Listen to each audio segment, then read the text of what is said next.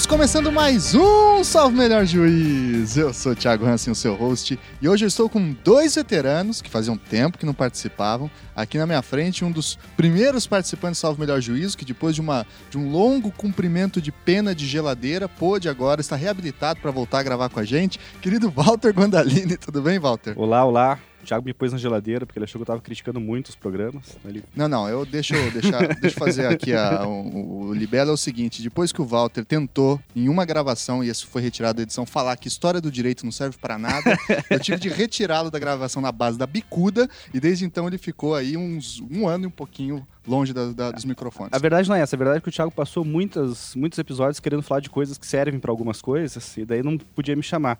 Agora que ele voltou a falar de coisas que não servem para nada, tipo direito indígena, a Constituição de Weimar, Foucault, Aí ele voltou a me chamar e eu pude voltar a participar. Muito bem, é, é bom ter aqui novamente o Walter, o mestre da inutilidade, para nos ajudar a compreender as coisas que não servem para nada. E aqui também tem a honra de receber minha professora, que já gravou com a gente, inclusive, o programa sobre direito em Nietzsche, Ângela Machado Fonseca, tudo bem? Tudo bom, Thiago? Um prazer estar aqui. Fico muito feliz de poder gravar outro Salvo Melhor Juízo, ainda mais do lado do Walter, um amigo de tanto tempo. Espero que a gente consiga ter boas discussões.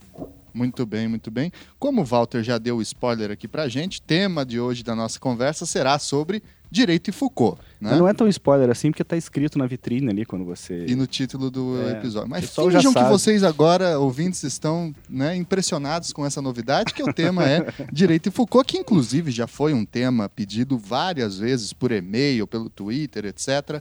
E que eu tinha que esperar o momento certo para fazê-lo. É, ter, enfim, um, um, corpo gabaritado de, de entrevistados para a gente conseguir, então, produzir um programa no nível que os nossos ouvintes sempre quiseram. Então, para entender um pouco do impacto dos conceitos e das relações entre direito e o pensamento desse filósofo francês, Michel Foucault, nós vamos então contar aqui com uh, esses dois veteranos que têm especialidade nesse tema também. O Walter fez mestrado né, sobre o pensamento de Michel Foucault, né, Walter? Sim. E, e a Ângela trabalha com Foucault já há muitos anos, apareceu também no seu doutorado, né? Alguém que tá, aparece em quase tudo que você escreve, tem um, pelo menos um bracinho dele, né? Pois Nem que seja é. para afirmar ou para negar, né? É, o que é curioso é que por conta disso as pessoas andam achando que eu sou uma Foucaultiana. Eu acho que não existe tal coisa, né? Como já diz o Roberto Machado, como ser um Foucaultiano, e ele nem é exatamente o meu autor, assim, mais é, consolidado, mas enfim, né? Vamos falar sobre Foucault. Muito bem. Então, antes da gente passar para nossa é, pauta principal, recadinho de sempre: curta a página do Salve Melhor Juízo lá no Facebook, siga a gente no Twitter e no Instagram e não deixe de contribuir com o Padrim. Lá no site www.padrim.com.br/barra Salve Melhor Juízo, você consegue ajudar o nosso projeto a partir de um real por mês, tá certo? Vamos lá então para o nosso papo.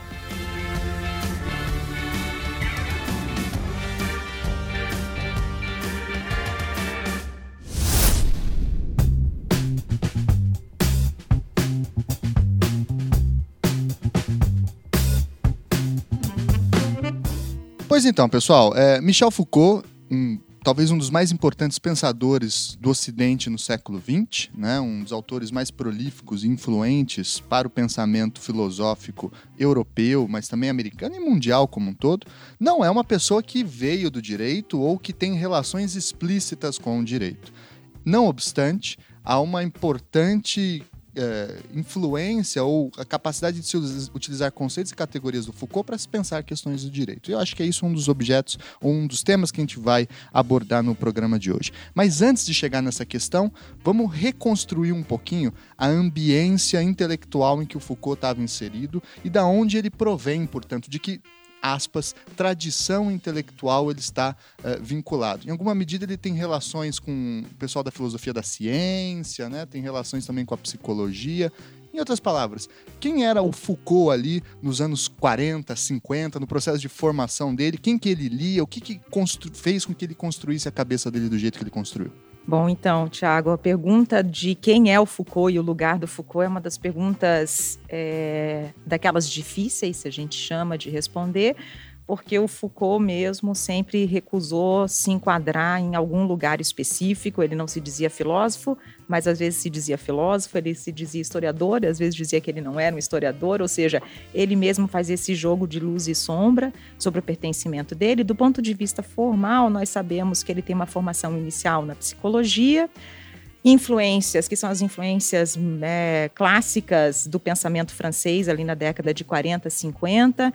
É, o próprio Foucault vai dizer que todos eles tinham uma influência, todos eles, os pensadores franceses daquele momento, tinham uma influência muito forte da fenomenologia husserliana e que todos eles, de uma certa maneira, estavam tentando responder ao problema né, de os quadros formais que vão fazer com que a significação apareça, isso aí acaba atravessando bastante, se a gente pensa nas palavras e as coisas, as primeiras obras do Foucault, né, que não é a primeira, mas está é, tá dentro desse primeiro quadro, a gente percebe um pouco, talvez, essa influência, mas, curiosamente, o Foucault também vai dizer que se existe na fenomenologia, no marxismo, na epistemologia, é, talvez as correntes mais presentes no pensamento francês, ele não quer fazer nenhuma dessas coisas. O que fez que talvez a gente lesse o Foucault, e muita gente séria já leu o Foucault como um estruturalista, Outra tarja que ele também se recusa fortemente, né? às vezes de maneira categórica, às vezes de maneira irônica.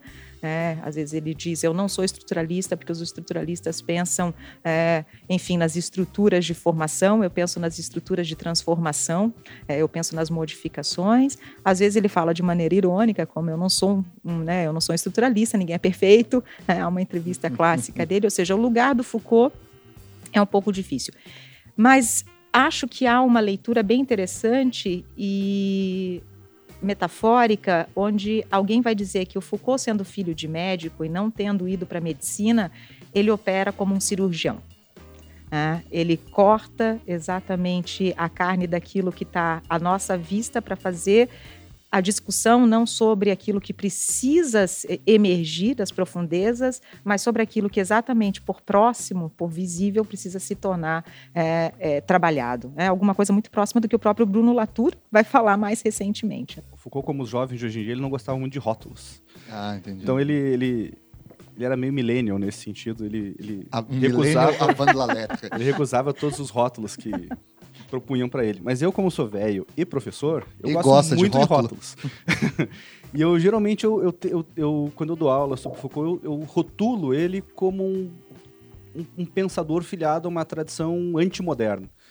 Quer dizer, de alguma maneira a gente tem uma tradição moderna que começa lá no Descartes, no Kant, que afirma uma... É, é, uma independência, uma autonomia de um sujeito racional, universal, individualista.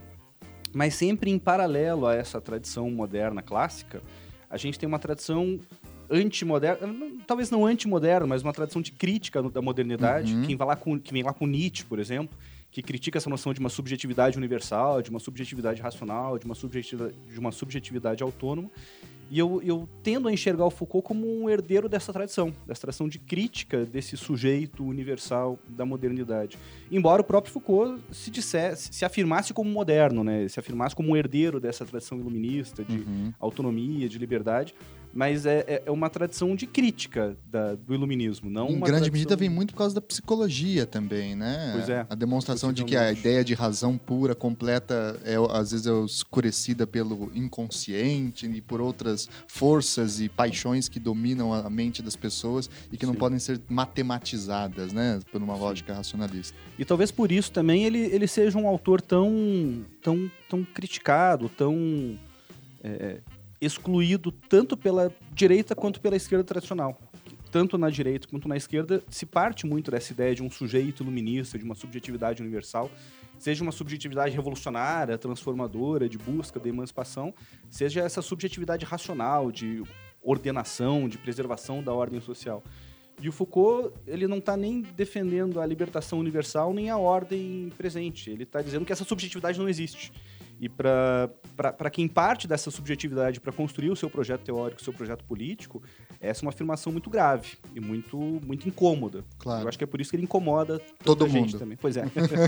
Não, e é engraçado, porque para direita mais raivosa, entre aspas, contemporâneo. Foucault é, eu já escutei isso e eu sei que vocês vão se arrepiar com essa frase, mas ele é um, aspas, neomarxista, pós-moderno. Né? Tem gente que literalmente fala isso, né? É Jordan Peterson, por exemplo, que é, é um cara que vai falar uma coisa dessa do Michel Foucault, porque ele seria o cara que destrói os valores tradicionais do Ocidente, ele borra as diferenças entre os gêneros, etc, etc, etc. Enquanto uma, já escutei de gente da esquerda, sobretudo o pessoal mais vinculado ao marxismo mais ortodoxo, de que o Foucault é um neoliberal disfarçado. Sim, né? Então é, é essa grande habilidade que ele tem de desagradar todo mundo, e eu particularmente adoro gente que desagrada todo mundo. Sem né? dúvida. Eu, eu acho que são as pessoas que mais tenho que ensinar. Mas vamos lá. Hoje mesmo ele foi criticado pelo ontem, na verdade, pelo nosso ministro das Relações Exteriores, Ernesto Araújo, que botou ele na mesma turma do Lacan e da Rosa Luxemburgo e dos climatistas que defendem que existe. Ou seja, claramente um neomarxista pós-moderno, né? Da escola de Frankfurt, é. cantor de Beatles. Seja lá o que isso queira dizer, né? Exatamente. Mas então vamos lá. É, entendido um pouquinho é, essa questão específica de Foucault ele é um autor da crítica à modernidade, ainda que se reivindique moderno. Uma das grandes formas que ele faz para é, que ele utiliza para fazer a crítica à modernidade é repensar o conceito de verdade. Né? É, e ele faz muito isso, inclusive, retomando um clássico texto do Nietzsche, né, sobre o, a verdade e mentira no sentido extramoral. É isso, né, Angela? É isso. É, e aí ele vai, então, rediscutir a tradição filosófica ocidental da ideia de verdade, reposicioná-la e criar, enfim, um problema né, filosófico novo, que é a ideia de uma verdade contingente, transitória e assim por diante. Então, explica pra gente primeiro o que, que é esse processo da do surgimento de uma ressignificação da ideia de verdade, uma ruptura da antiga ideia de verdade moderna para a ideia Foucaultiana, aspas, de verdade. Eu, eu acho que esse, esse, esse, interesse do Foucault pela, pela discussão sobre a verdade nasce, na verdade, de um interesse dele por realizar uma história das ciências. Né? Os primeiros livros dele, a História da Loucura, As Palavras e as Coisas, ele está tentando co compreender como é que se forma o pensamento científico moderno que é, na verdade, uma discussão comum daquele período ali. A gente tem o Thomas Kuhn fazendo algo parecido ali da perspectiva das ciências naturais, né, com a física e tal. Uhum. E o Foucault, é, quando ele busca construir essa, essa história das ciências, ele, ele começa a se dar conta de uma forma muito, muito tipicamente historiográfica mesmo, né, uma perspectiva muito historiador, que a história da ciência tradicional ela tende a construir uma visão evolucionista das ciências como um, um, saber que progressivamente se afasta do erro e se aproxima da verdade, e uma perspectiva natural evolutiva. Acumulativa do conhecimento. Qual, qualquer, qualquer ciência, qualquer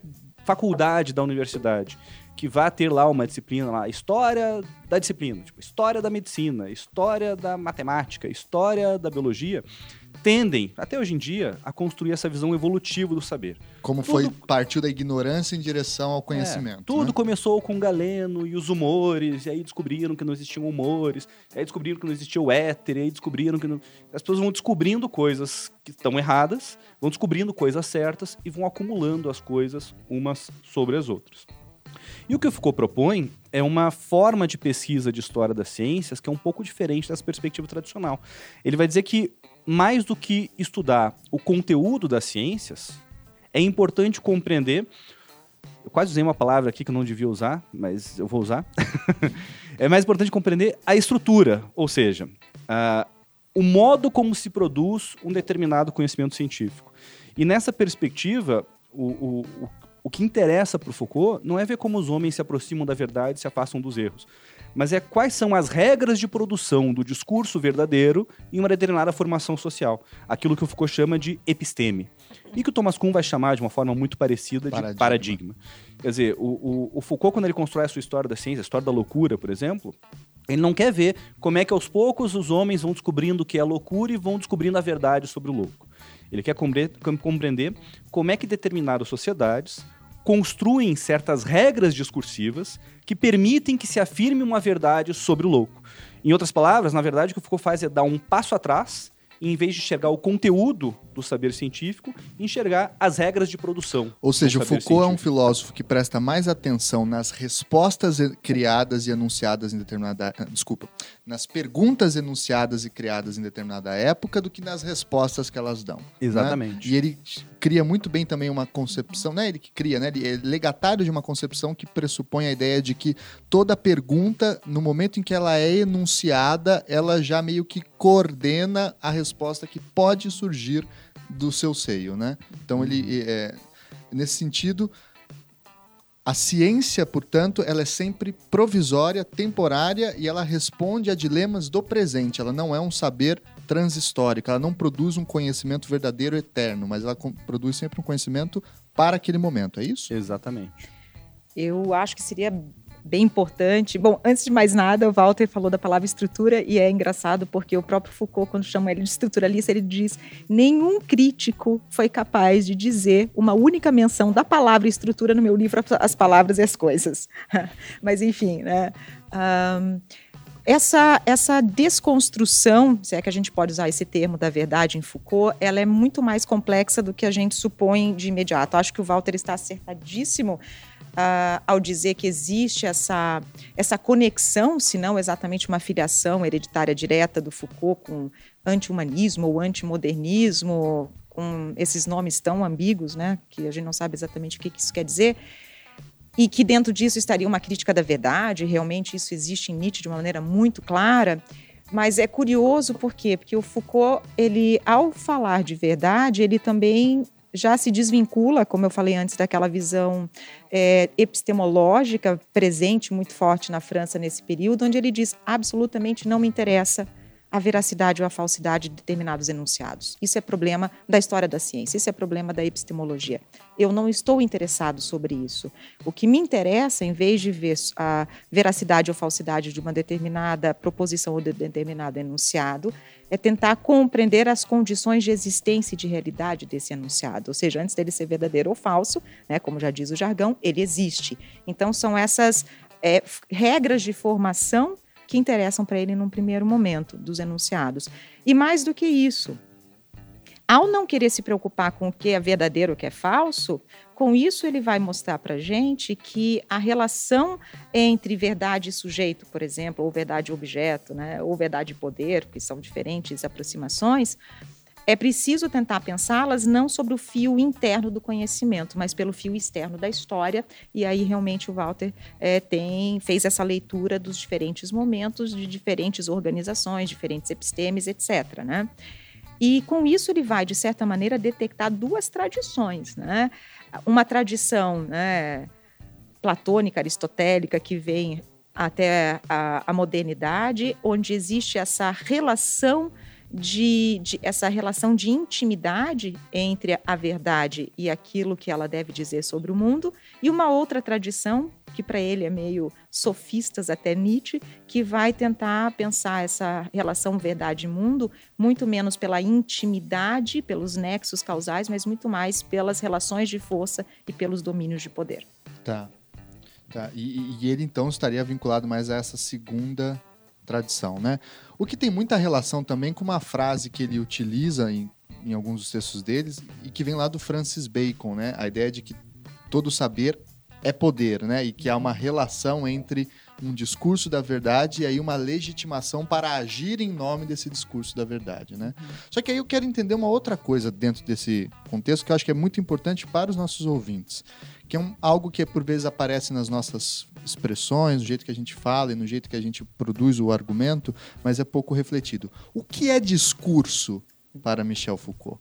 Né? Eu acho que esse é um ponto fundamental, uma definição de discurso. Vocês podem dar para gente? O que interessa para o Foucault não é a ideia de discurso. O que interessa mesmo para o Foucault é a ideia de acontecimento discursivo. Uhum. Ou seja, tá. é a ideia Exato. de que é o discurso que existe, que possui materialidade, que é dito, que circula em uma determinada sociedade. E aí, para analisar esse acontecimento discursivo, o Foucault propõe duas é, recomendações metodológicas. Que, na verdade, na verdade, é uma grande recomendação metodológica. A recomendação é autonomizar o discurso. Isso significa autonomizar o discurso do sujeito que profere esse discurso e autonomizar o discurso do contexto em que o discurso existe. Que ele está dizendo aí? Ele está criticando tanto a tradição liberal clássica quanto a tradição marxista. Ele está dizendo é o seguinte: não me importa quando eu vou analisar um discurso, quem disse o discurso, a mente de quem disse o discurso, o autor genial por trás do discurso. Uhum. Porque a verdade é que o autor não existe. O que existe é um conjunto de regras discursivas que faz com que algumas coisas possam ser ditas em um determinado momento e outras não. E o que me interessa é compreender essas regras é, de produção discursiva. E, por outro lado, também não me interessa uma determinada visão que enxerga o discurso como efeito superestrutural, ideológico, de certas condições econômicas fundamentais ou de uma relação fundamental de exploração. Afinal de contas, o discurso é, é, relativamente independente, é autônomo em relação a essa infraestrutura material, para usar o, o vocabulário marxista. E para isso, então, ele busca esvaziar o discurso de qualquer significado transcendental a priori, então, libertar o discurso des, desses significados fundamentais, e segundo, restituir o discurso à sua materialidade própria, ou seja, à sua existência real como, como fenômeno. Eu, eu, tenho um exemplo que eu sempre gosto de usar em sala de aula, que é o um exemplo da minha pesquisa mesmo. Manda Na minha ver. pesquisa, eu estudei. Uh, na verdade, o mestrado não é sobre Foucault. Eu usei o Foucault para estudar uma discussão que tinha lá no início do século XXI eh, sobre a possibilidade de quebra de patentes dos remédios usados no tratamento da AIDS. E eu lembro que quando eu estava estudando os, os, juristas que falavam sobre a quebra de patentes, falavam, ah, é, realmente é uma medida muito importante, a gente tem mesmo que quebrar as patentes dos remédios da AIDS. E digo mais, por que, que a gente não quebra também a dos remédios do câncer, da diabetes, de doenças cardíacas, são doenças muito graves, a gente também precisa. O Foucault, quando enxerga uma, uma, uma reivindicação como essa, ele responderia da seguinte forma: veja, não me interessa compreender por que, que a gente não está discutindo diabetes, câncer e, e, e, doenças cardíacas. Me interessa compreender por que, que o discurso existe sobre os remédios que estão é, é, sobre os remédios que são utilizados no tratamento da AIDS. Ou seja, por que esse discurso? Por que, que foi possível falar isso nesse momento e as outras possibilidades não apareceram nesse momento. Quais são as regras, quais são a, as condições que permitiram a emergência desse discurso nesse momento específico, nessa circunstância específica, e não permitiram que os outros discursos igualmente possíveis circulassem nesse momento particular. Então essa eu acho que é a ideia de, de materialidade do discurso com a qual Foucault está preocupado. Ou seja, o, o para o Foucault, eh, como você disse, ele se afasta da tradição liberal porque ele não quer se interessar por entender quem é o criador do discurso e a mente iluminada por trás da criação de um certo argumento, de uma certa ideia, de um certo valor ou de uma certa teoria política. E também ele não se interessa pelo outro extremo, que seria uma compreensão mais marxista, que é ver esse discurso também como filho ou como decorrência lógica de uma outra mente maldosa ou específica ou um outro lugar que é o modo de produção, etc, que seria seu criador. Sim. Para o Foucault, os discursos não têm lá claramente um criador, né? Mas uhum. eles são emergências históricas e as pessoas usam os discursos, é, acoplam, mudam, modificam é, para responder os seus problemas concretos Sim. momentaneamente postos, né? Olha só, você pediu um conceito de discurso, eu achei aqui um do, do Foucault, tá lá na Ecologia do Saber, ele diz o seguinte: o objeto da análise discursiva não é o conteúdo proferido, ou seja, não é aquilo que é dito, mas é o próprio enunciado não como suporte ou estrutura de um conteúdo fundamental, mas como função de existência que cruza um domínio de estruturas e de unidades possíveis que faz com que apareçam com conteúdos concretos no tempo e no espaço. Quer dizer, essa ideia é muito clara de materialidade, de, de algo que existe, que circula na sociedade. Muito bem.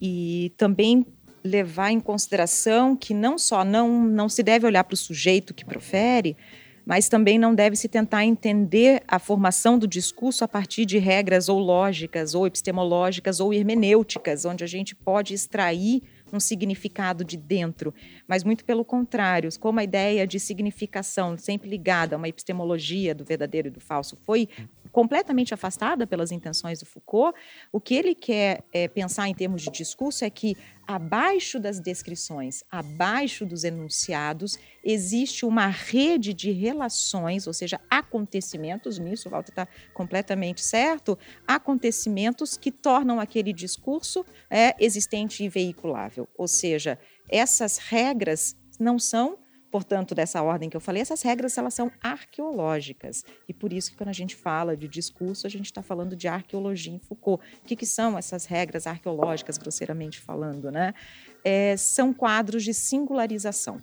Para ele, é diferente de pensar na linguagem como um instrumento, um veículo para explicitar, expor alguma realidade, é, é preciso pensar a, a linguagem em termos de uma dada organização que articula palavras e coisas. E essa articulação, longe de ser natural, ela é uma articulação possibilitada por um determinado número de regras. Então a gente para de pensar em termos de generalidades, conceitos universais, e começa a pensar tanto o objeto quanto uh, o discurso sobre o objeto como um acontecimento na ordem da singularidade e da raridade. Colher, portanto, as condições de existência daquilo que está sendo dito. Eu acho que um bom texto para a gente pensar essas questões específicas que vocês estão narrando para a gente é um curso que o Foucault dá aqui no Rio, no Rio de Janeiro, no Brasil, em 1973, né? Que é um saiu como um livrinho é, chamado A Verdade e as Formas Jurídicas, que inclusive já traz algumas questões para a gente pensar sobre possíveis relações entre direito e o pensamento do Foucault. Ali ele vai, por exemplo, falar sobre a diferença do conceito de verdade para os gregos, do conceito de verdade para no mundo medieval, para o conceito de verdade construído depois pela ideia de inquérito na lógica contemporânea moderna, digamos assim.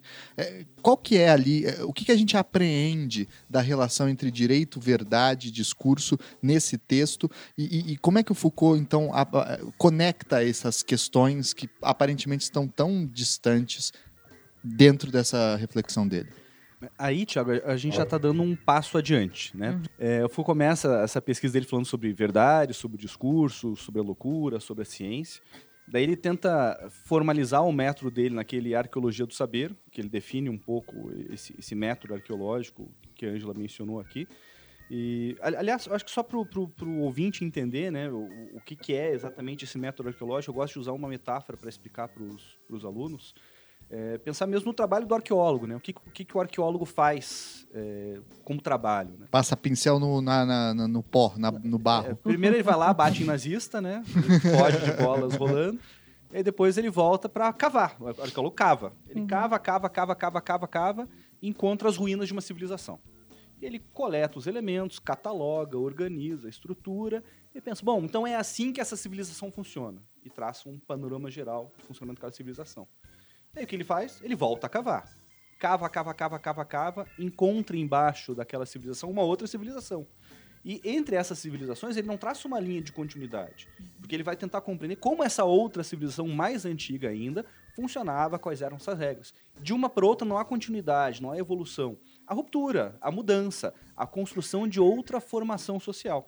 E é assim que o Foucault enxerga essas, essa história das formações discursivas. Isso. Cada uma delas com as suas próprias regras de formação, independentes uma das outras, sem evolução, sem continuidade. É um pensador da ruptura, né? Exatamente. E por isso que uh, existe uma certa recusa de algumas linhas e alguns historiadores para compreender aquilo que o Foucault faz como história. É, exatamente porque, ao tentar entender as formas de organização próprias de diferentes civilizações, como o Walter está usando nessa metáfora, ele está pensando muito mais em regras sincrônicas do que diacrônicas. Para ele, é muito mais importante pensar em termos de é, vizinhança, é, semelhança a, daquilo que não parece ser considerado lado a lado do que pensar em termos de precedência histórica. Uhum. Né? Então, existe uma grande controvérsia aqui, né, onde ele vai ser questionado, por exemplo, quando ele lança lá para frente o Vigiar e Punir, que ele não teria feito uma obra de história, que o modo como ele pensa as prisões é completamente é, equivocado do ponto de vista de uma análise temporal, né, dos avanços da prisão, e ele vai dizer, bom, há uma diferença aqui que é pensar a história por período e pensar a história por problemas eu penso por problemas e ao pensar por problemas, o problema ele me liga a um objeto e as diferentes relações que esse objeto tem com outros objetos que não são necessariamente é, o seu antecessor ou seu sucessor na linha do tempo, mas que tem pertinência do modo como ele está dado. Sim. E é por isso também que é, é nesse, nesse momento, nessa fase, que o Foucault mata o sujeito, por assim dizer. Sem né? dúvida. Já que ele não está preocupado em entender quem disse, por que, que disse, o que, que queria quando disse. Mas essas regras que independem do sujeito para existirem, né? É lá no, no Arqueologia do Saber, bem no finalzinho do livro, acho que é o último parágrafo do livro, ele vai escrever assim: Eu compreendo bem o mal-estar de todos estes. Não podem suportar, e os compreendemos um pouco, ouvir dizer: O discurso não é vida, seu tempo não é o de vocês, vocês não se reconciliarão com a morte é possível que vocês tenham matado Deus, sob o peso de tudo que disseram. Quer dizer, essa ideia do homem, do homem universal racional, que não precisa mais de Deus para se organizar como realidade social. Mas ele complementa. Mas não pensem que farão, com tudo que vocês dizem, um homem que viverá mais do que ele. Quer dizer, esse homem, esse sujeito universal, racional e autônomo, também está prestes a morrer é, a partir dessa nova concepção de discurso. E aí, voltando à sua pergunta, o que acontece? Foucault está preocupado, então, em entender essas regras de formação discursiva, está preocupado em entender como é que se produzem verdades em cada episteme, sobre sistemas da loucura, etc. e tal. E daí, de repente, ele começa a perceber que para compreender adequadamente esse processo de construção de verdades e essas, essas, essas regras de formação discursiva, ele precisa estudar também as práticas concretas de poder uhum. Que se articulam com essas formas de produção de verdade. E ele vai falar isso pela primeira vez, não é nem nesse, nesse curso da, da PUC que você, que você mencionou, mas vai falar isso pela primeira vez na aula inaugural que ele dá no Collège de France. A ele é ordem é, dos cursos. É, ele é convidado para ingressar no Collège de France, que eu lembro que o professor Ricardo dizia que era o sonho de qualquer professor, você passa o ano inteiro só estudando e dá uma aula de dois meses por ano, sem prova, sem chamada. é o sonho de qualquer professor. E aí ele, ele ingressa no Collège de France, dá uma aula inaugural, chamada a Ordem do Discurso, na qual ele, enfim, de alguma forma reitera tudo aquilo que ele já vinha dizendo há, há, décadas já. Reitera a ideia de que existem informações discursivas, que existem regras de produção do discurso, mas acrescenta um novo elemento na teoria, que é a ideia de que essas regras de produção de verdades se articulam com práticas de poder. E aí, geralmente, os, os, os estudiosos do Foucault identificam esse momento como o início de uma segunda fase no pensamento dele, que é essa fase genealógica, em que ele está preocupado em compreender as articulações entre verdade e poder, e é nesse contexto que entra essa discussão do, da verdade das formas jurídicas. Uhum. E, e, qual que é o, o núcleo do argumento e, da, e, como que ele faz essa conexão entre análise discursiva sobre verdade e direito e formas de exercício do poder ou da disciplina? A gente vai até chegar nesses detalhes é, a partir desse texto primeiro. Bom, acho que aqui precisa pensar um pouquinho que a genealogia, né, que começa aí na ordem do discurso, né, nos anos 70, 71 lança aquele texto mais do que célebre, que também é considerado um ponto de virada do Foucault, né, do Nietzsche, a genealogia e a história. É, considerar a genealogia, que é algo bastante difícil, mas considerá-la como uma história política da verdade. Né? Se ele estava pensando até esse momento Uh, na verdade, como ela é produzida e como ela também produz determinados objetos de conhecimento, pensar agora também como existem práticas não discursivas, ou seja, existem práticas discursivas e não discursivas, seriam essas práticas as práticas de poder, que estariam, portanto, relacionadas àquilo que ele vai pensar como produção de regimes de verdade e técnicas de produção de regimes de verdade.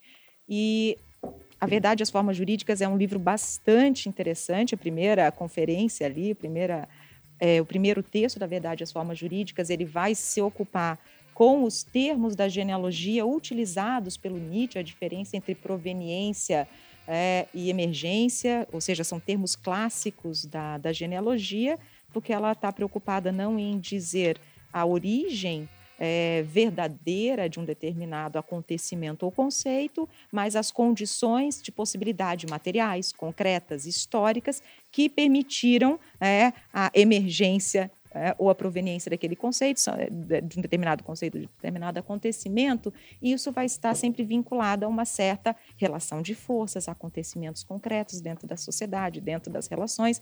Então, Foucault está muito preocupado com isso e ele vai começar, portanto, a perceber que há uma diferença é, nas técnicas de extração da verdade.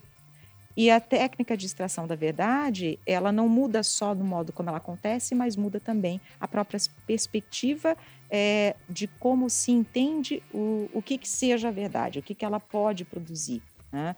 É, o entorno da verdade. Só para dar um exemplo, né, para a gente não ficar falando de maneira tão abstrata, Pensar na verdade produzida mais modernamente em termos de inquérito envolve toda uma organização em torno que vai pensar, por exemplo, é, na presença, na visibilidade, num sujeito que pode falar, em alguém que viveu e, portanto, tem a legitimidade de narrar alguma coisa porque ele presenciou diretamente, ou seja, testemunho ocular. o testemunho. Então, existe toda essa conformação em torno da técnica da extração da verdade via testemunha que se presta para a formação de um inquérito, né, que tem, portanto, documentos, que tem, portanto, toda uma organização formal bastante precisa, completamente diferente da técnica dos ordalhos, que ele vai mencionar, uhum. que a extração da verdade se dá por critérios que não são de, de testemunho, do relato de quem viu, de um sujeito capaz de dizer, de ter um nexo causal é, é, claro entre aquilo que se presenciou e aquilo que se pode dizer como a descrição de uma verdade, mas a verdade ela tem outros fundamentos, né? Fundamentos de prova, de provação, é, de suportabilidade, ou seja, não significa simplesmente que aquilo que se quer dizer mudou. O próprio registro da verdade é completamente modificado, por quê? Porque ele está envolto em outras práticas. A racionalidade das práticas mostra os diferentes regimes de verdade. E isso também não é uma questão de evolução ou de desenvolvimento tecnológico, né? Sim. Eu, eu, eu, eu gosto sempre de usar, de, de, lembrar o exemplo que o próprio, o próprio Foucault dá, na verdade, as formas jurídicas, de uma corrida de bigas que acontece na, na Ilíada, né? Acho que é na Ilíada que acontece. E daí ele conta que vai ter um momento lá que tem uma, uma, uma corrida de bigas entre do, do, dois sujeitos. E o. É, é o Homero? É, não, não é o Homero, é o. Quem que é? De quem que é a Ilíada? É do Homero? Acho que é o Homero. É o Homero. É, é, é. E aí o Homero fala expressamente o seguinte: ele fala, bom, daí nomearam fulaninho para ficar lá na ponta da, da pista de testemunha, para garantir que eles não iam roubar. O jeito vai lá e fica de testemunha. E começa a corrida. E aí um, um dos, dos, dois lá, que eu não lembro quem era, um ganha a corrida e acusa o, e, e, o que perdeu acusa ele de roubar. Não, você trapaceou, você me empurrou ali, você, você fez alguma coisa errada que não era para fazer. E é, e é, muito curioso como, embora tenha sido nomeado um sujeito para atuar como testemunha ocular, para verificar se as regras estavam sendo cumpridas e se aquilo era verdade ou não, em nenhum momento dessa disputa, você roubou, não roubei, eles chamam esse juiz, essa testemunha, para ver se de fato alguém tinha roubado ou não. Eles fazem uma disputa de juramentos. Por quê? Porque se tem uma, uma concepção de verdade nesse contexto que é agonística, que, que nasce do conflito, que nasce dessa desse outro registro, dessa outra racionalidade de produção do discurso verdadeiro, diferente da, da do modelo tardo medieval e moderno e contemporâneo, que se funda no inquérito, na busca dos fatos, nesse modelo inquisitivo que nasce na Igreja Católica e é depois incorporado pelo direito contemporâneo até os dias de hoje.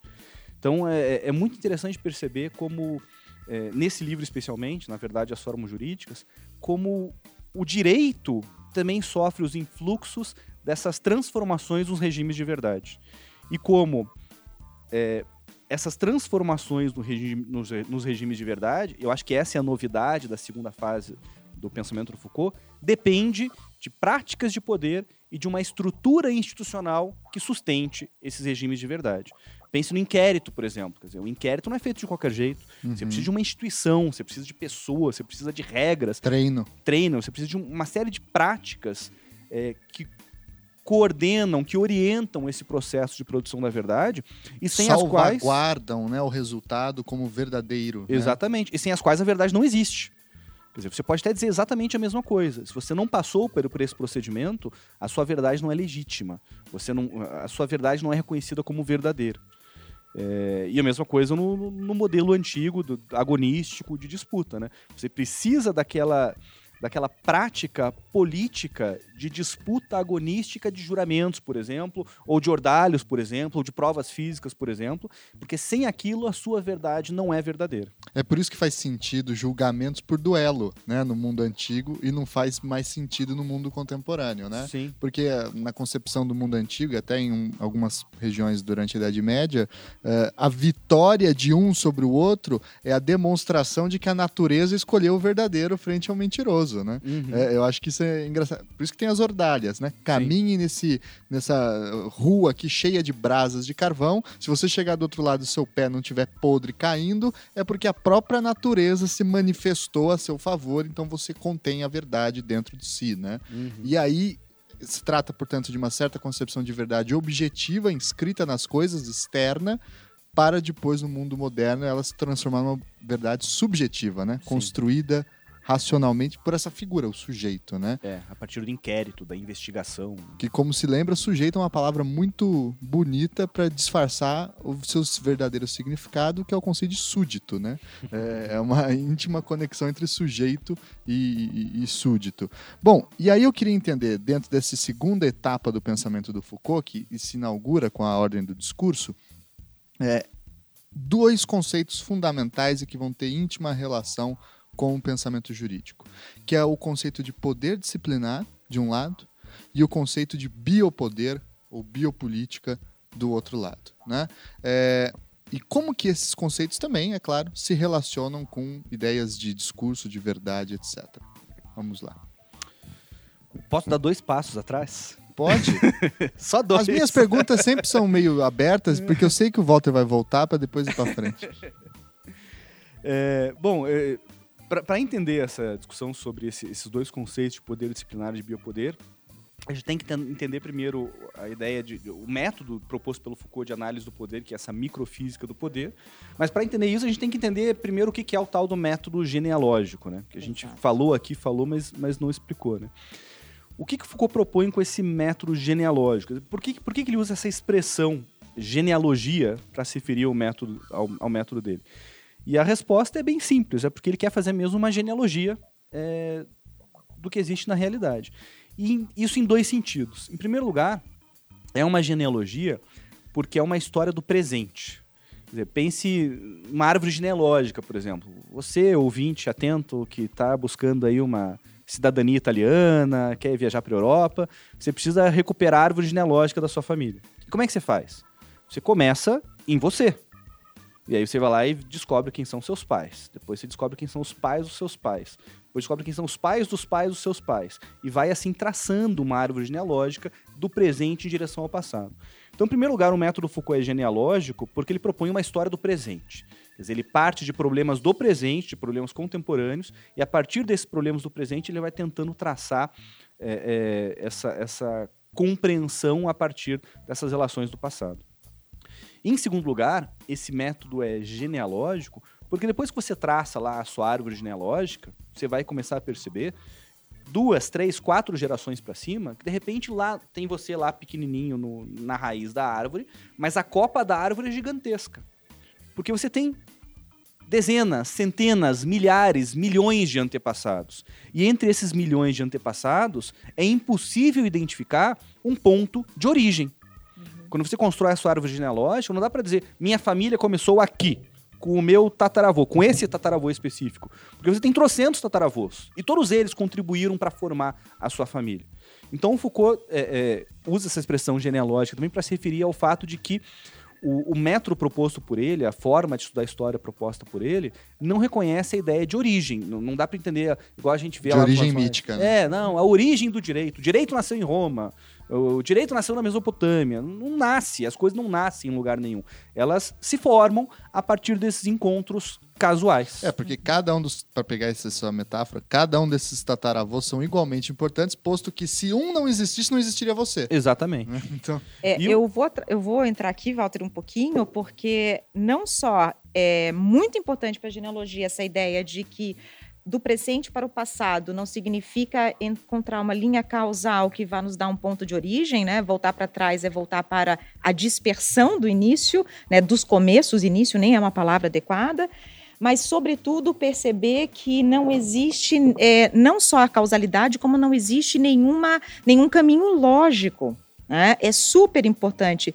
Se a gente volta para antes do Foucault, né, já que a gente está dando dois passos para trás, vamos dar uns dez, ah, o Nietzsche, que é o primeiro autor que vai falar de genealogia, é, a genealogia para ele é super importante para compreender como é que uma determinada significação atual ela se dá como um momento de um longuíssimo processo interpretativo que é errático, que tem diferentes momentos. E às vezes nós, pela nossa intenção de compreender as linhas de significação, nós trabalhamos com a ideia é, de causa e efeito, e aí ele vai dizer: nós trocamos o lugar das causas e efeitos, nós olhamos os efeitos. De que maneira? Hoje, o que significa para a gente razão? né? A racionalidade como fundamento é, da formação do Estado moderno. isso é um momento de uma grande série de acontecimentos né, que a genealogia vai buscar. E a gente toma aquele modo de pensar a razão naquele momento, aquele efeito, portanto, como a própria causa. E não percebe que em diferentes construções, em diferentes acontecimentos, nós vamos ter outras significações que são vencidas, que são superadas, que são subjugadas, ou seja, é a história de luta também. Por isso que é a história política da verdade. É, e nesse sentido também existe uma, uma, uma, terceira analogia em relação à nossa árvore genealógica, né? Porque o nosso tataravô não sabia que a gente ia existir. Exato. Não existe uma racionalidade é, previamente inscrita na história, teleológica, Exato. que te permite dizer de antemão o que, que vai acontecer no futuro. A história não é feita de causalidade. O Foucault, o Foucault fala isso expressamente. A gente tem que substituir essa busca de uma interpretação da causalidade histórica pela busca de uma intelecção de acontecimentos casuais, Uhum. ou seja, de encontros que acontecem por acaso, que não tem nenhuma explicação lógica ou racional, mas que constituem e se articulam para gerar efeitos globais no futuro, que é o nosso presente. Ou seja, o aleatório ou o acidente, como falaria Aristóteles, por exemplo, para Foucault se torna um dos objetos mais importantes de reflexão, É. e não só como Exatamente. um erro da curva. É. né? Ou- e como uma coisa, ela se converte no seu oposto, se converte em outra. É. Ou seja, nunca tem a noção de identidade e fixidez, mas sempre de mobilidade e pluralidade. Isso é fundamental para a genealogia e por isso que ela é tão desconcertante e difícil de ser feita.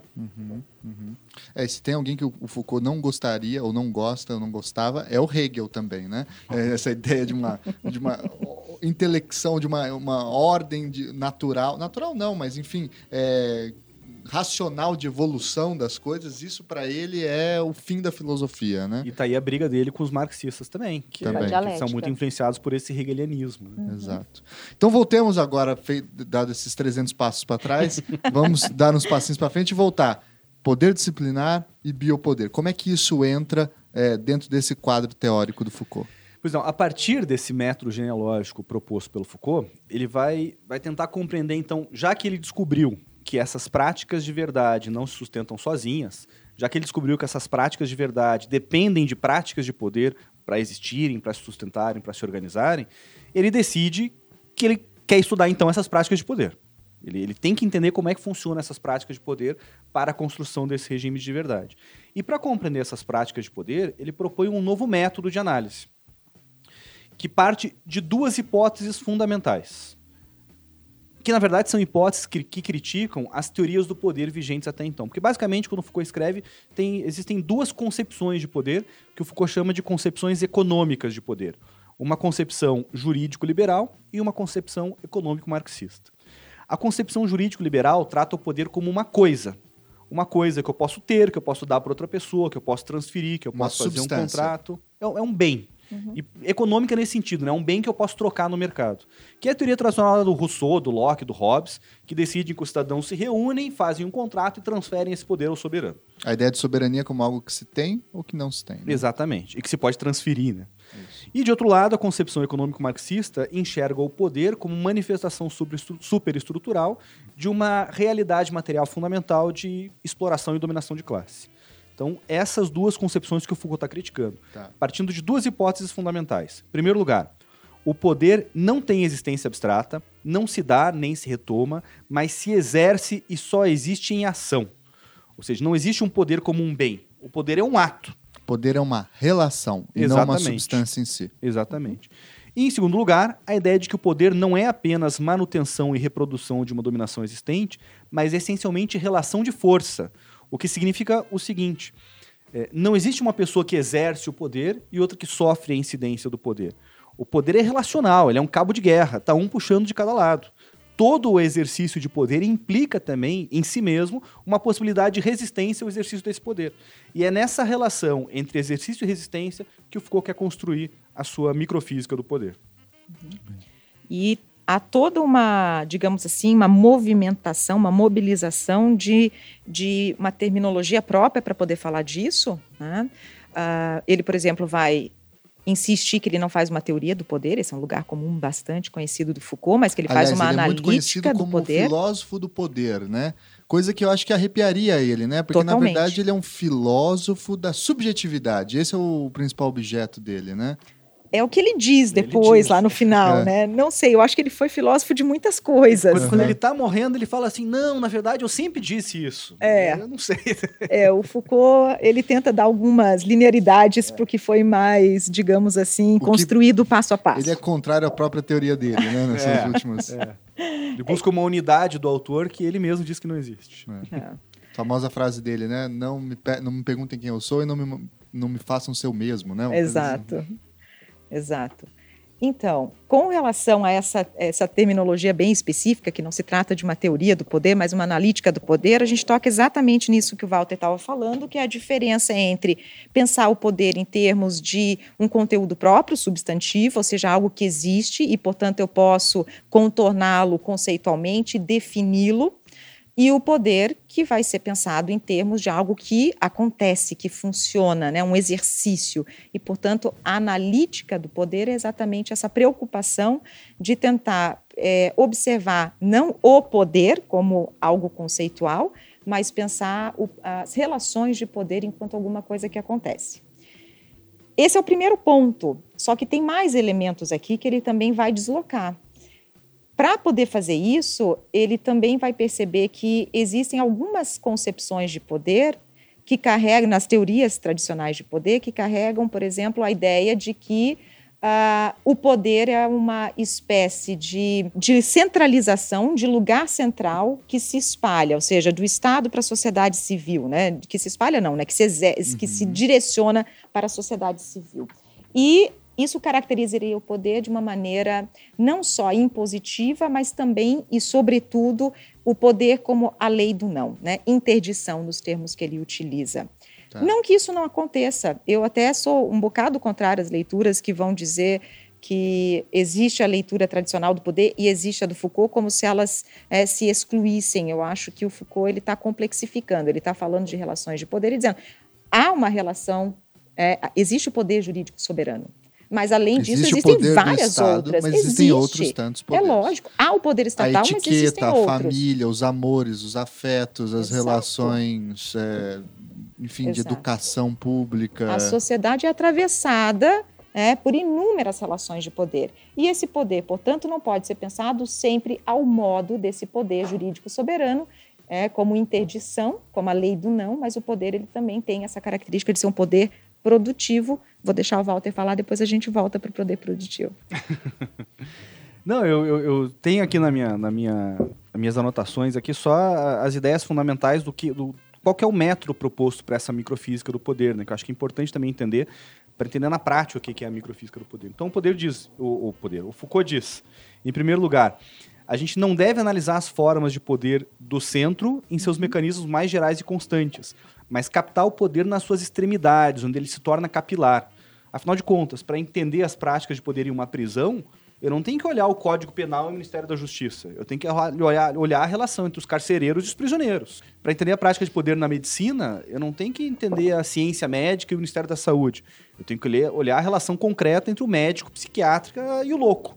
Então, é, é- começa por aí, né? Captar o poder nas extremidades. Em segundo lugar, não analisar o poder no plano da intenção ou da decisão de exercê-lo, mas, de mas estudar o poder nas suas práticas reais e efetivas. Ou seja, o poder só existe enquanto prática real. A possibilidade, o potencial, a vontade de exercer o poder não, não é isso que define a realidade do poder, mas é seu exercício efetivo. Em terceiro lugar, entender o poder não como um fenômeno de dominação maciço e homogêneo de um indivíduo, de um grupo ou de uma classe sobre os outros, mas como algo que circula e só funciona em cadeia.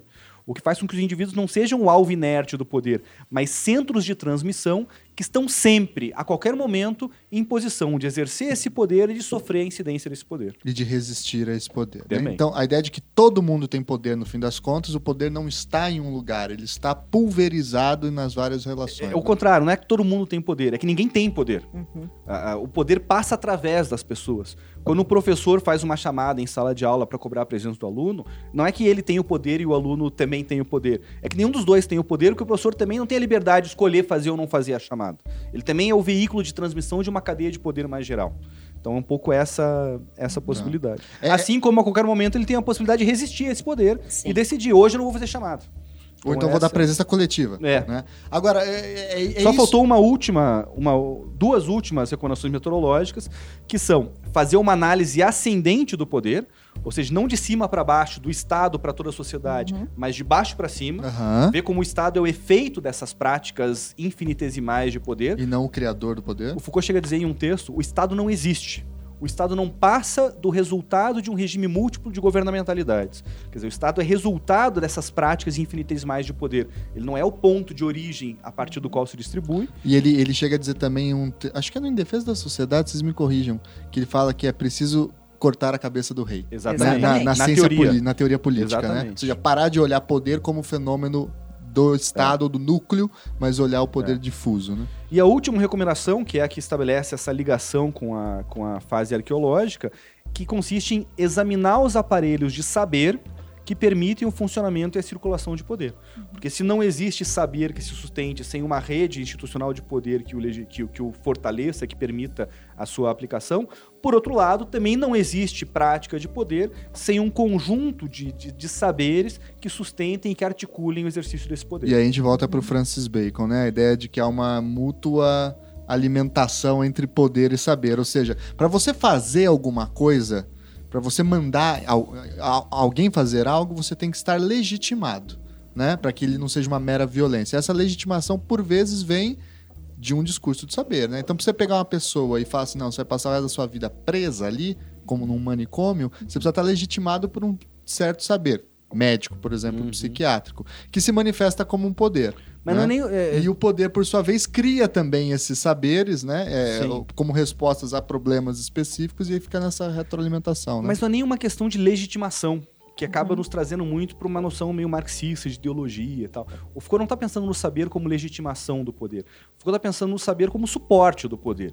Quer dizer, para exercer o meu poder, por exemplo, para decidir reprovar ou não reprovar um aluno, eu preciso de um saber sobre o conhecimento daqueles alunos para decidir prender um sujeito louco é, no hospício o resto da vida, eu preciso de um saber que me diga a natureza, a essência daquela loucura.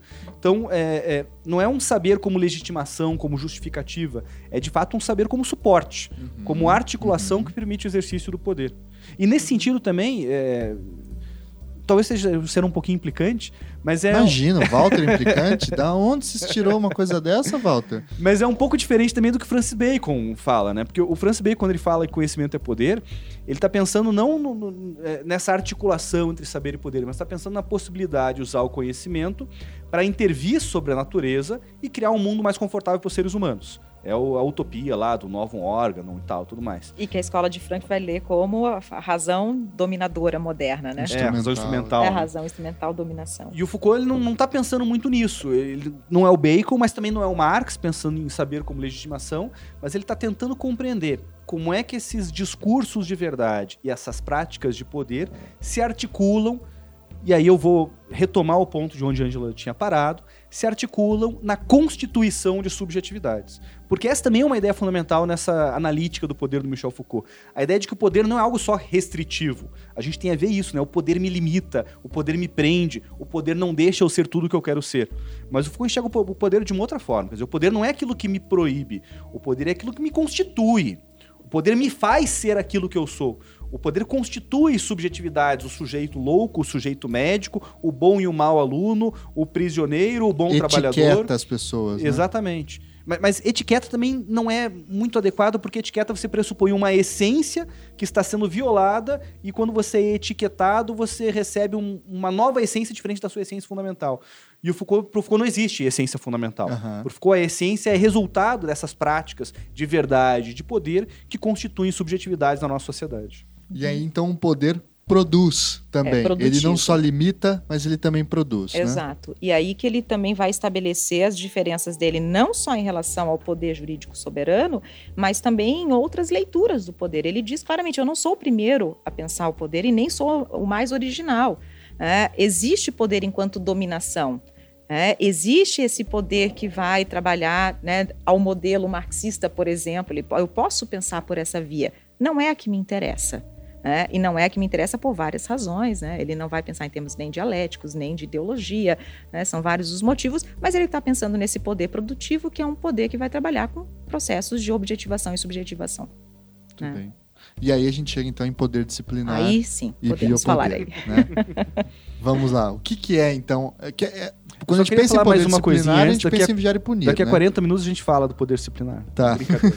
Quando a gente pensa em poder disciplinar, a gente pensa em vigiar e punir, especialmente que é o livro onde ele desenvolve melhor esse conceito, né? O que, que é o poder disciplinar para Michel Foucault? Porque é o que a gente mais imagina, quando eu penso em poder disciplinar, eu lembro do clipe do The Wall, Sim. do, do Pink Todos Floyd, né? É, com aquela ideia de formação de sujeitos é, padronizados, estudantes que depois caem num moinho de carne, etc, para virar produto de alguma coisa, né? É, é- é isso? O que, que é, afinal, esse poder disciplinar? Então, o poder disciplinar é um daqueles falsos assuntos fáceis do Foucault, porque talvez seja a porta de entrada mais conhecida do pensamento do Foucault. Sim. Dentro do direito, provavelmente o, o assunto mais debatido, né, do Foucault. Especialmente pelo pessoal do direito penal. especialmente, né? É, mas por que, que eu digo que ele é um falso fácil? A gente tem um caminho muito simples de falar do poder disciplinar. O poder disciplinar é o poder que atua sobre corpos individuais. Né? Toda essa mecânica que você está me falando, toda essa tecnologia política dos corpos individuais, é, que serve para adestrá-los, que serve para moldá-los, que serve para fazê-los, né, aquela passagem clássica, dóceis e produtivos. Né? Sim, tem essa passagem e ela é imediatamente mais acessível para a gente. O problema é que, se a gente não leva muito a sério todo o trabalho precedente da arqueologia, da, da- digamos, de que não existem objetos próprios, substantivos anteriores aos saberes e agora também aos poderes, eu começo a ver que a disciplina não é adestramento no sentido de uma moldura que se coloca sobre pessoas ou corpos já existentes, mas ele é a própria, é, digamos, realização desses sujeitos, como o Walter estava falando agora há pouco. Né? E levar isso até as últimas consequências é uma das coisas mais difíceis para quem pensa o Foucault porque nós temos a mania de sempre recolocar algum elemento fundacionista. O Foucault é um antifundacionista de maneira radical. né? A gente não queria botar tarja no Foucault, eu aqui colocando uma, mas nesses termos ele, ele é um super antifundacionista, por quê? Porque o poder disciplinar, que é esse poder institucional, aquela questão das escolas, é, os hospitais, as prisões, os quartéis, onde cada corpo vai ser estilisticamente trabalhado, né, no detalhe, né, por isso que é anatomo-política, que os corpos, portanto, precisam responder em termos gestuais, em termos temporais, em termos espaciais, a partir de normas, normas não no sentido jurídico, essa é uma coisa que a gente pode falar daqui a pouco, normas aqui como critérios e padrões, estabelecidos por todo uma, toda uma organização de discursos do saber. Esses corpos, portanto, é, vão se organizar em diferentes subjetividades, em diferentes modos de existência. Para haver o poder disciplinar, é preciso que haja, então, já um contexto que nós poderíamos dizer mais próximos da modernidade, porque aí o poder disciplinar é exercido, sobretudo, em instituições, as chamadas instituições totais. É isso? A gente pode chegar a essa conclusão? Ou o poder disciplinar está em todos os outros lugares também? O Foucault não aceita essa ideia de que está em todo lugar, essa bagunça, essa anarquia que o poder se exerce de. To... Nós temos inúmeras relações de poder atravessando todo o corpo social. O poder disciplinar, talvez dentro da casa, o pai com o filho, possa ser outra relação de poder, mas o poder disciplinar é um poder institucional. Tá. Ele é organizado em termos espaciais e por isso toda essa preocupação né, de pensar o panóptico do Bentham, ou seja, o trabalho que precisa ser, portanto, é, colocado num esquadrinhamento para eu comparar os corpos e ver a diferença entre eles para que eu possa, portanto, enquadrá-los no mesmo nível de perfectibilidade, de docilidade, de utilidade.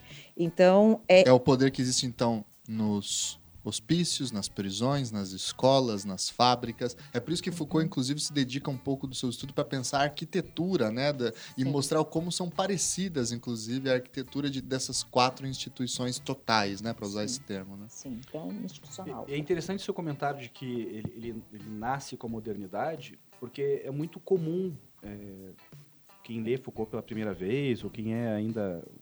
Enfim, quem não conhece muito bem a teoria, tentar interpretar o Foucault como um Weber. Como se o Foucault estivesse construindo uma tipologia das espécies de poder, como o Weber fez. E o Foucault não está fazendo uma tipologia, ele está fazendo uma analítica, ou seja, ele está identificando concretamente, a partir dessa visão genealógica de história do presente, quais são as práticas de poder existentes na nossa sociedade. Então, assim, quando ele fala de poder disciplinar, ele não está querendo dizer que existe um tipo de poder, que ele chama de disciplinar, e que pode ser identificado em tal em tal situação. Ele está dizendo que, muito concretamente, a partir de um determinado momento, lá na virada do século XVII para o século XVIII, a formação da sociedade industrial passa a exigir um controle mais preciso dos comportamentos dos indivíduos. Ele fala né, que a gente tem um, um, um a, passagem da sociedade é, agrária para a sociedade industrial implica a transformação do modo como são praticadas as ilegalidades, os ilegalismos daquela sociedade. Né? Na sociedade agrária, a ilegalidade é, o é a violação do direito. Ou seja, é não pagar o tributo devido, é não pagar a taxa devida, é não pagar, não, não agir, não, não realizar o trabalho devido. E essa violação do direito é sempre punida, é sempre é, é, é, sancionada por uma punição exemplar.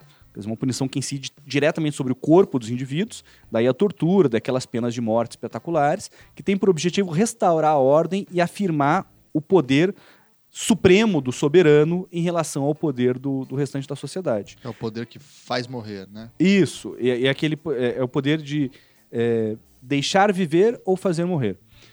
E é o, é o poder que o Foucault chama de poder soberano, o poder típico da sociedade de soberania com a formação da sociedade industrial, esse poder não passa, é, passa a não ser mais suficiente. Porque os ilegalismos não são mais o ilegalismo do não cumprimento da, das, do, do, do, trabalho ou não pagamento dos tributos.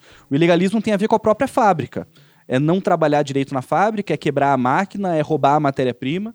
E aí o poder não pode mais se, se manifestar por esse espetáculo do suplício, porque ele não pode mais ser exemplar ele precisa controlar minuciosamente todos os comportamentos dos indivíduos, para assegurar que aquele comportamento, que aqueles corpos inseridos no processo produtivo, não só na fábrica, mas também na escola, no hospital, no exército, por aí nas prisões, para permitir que esses corpos sejam o mais docilizados possível, ou seja, o mais adaptados àquela, àquele processo produtivo possível, e também o mais úteis possível, possível, possíveis, não sei, o mais úteis possível. Ou seja, que eles possam é, ter o maior índice de produtividade possível dentro daquela estrutura institucional.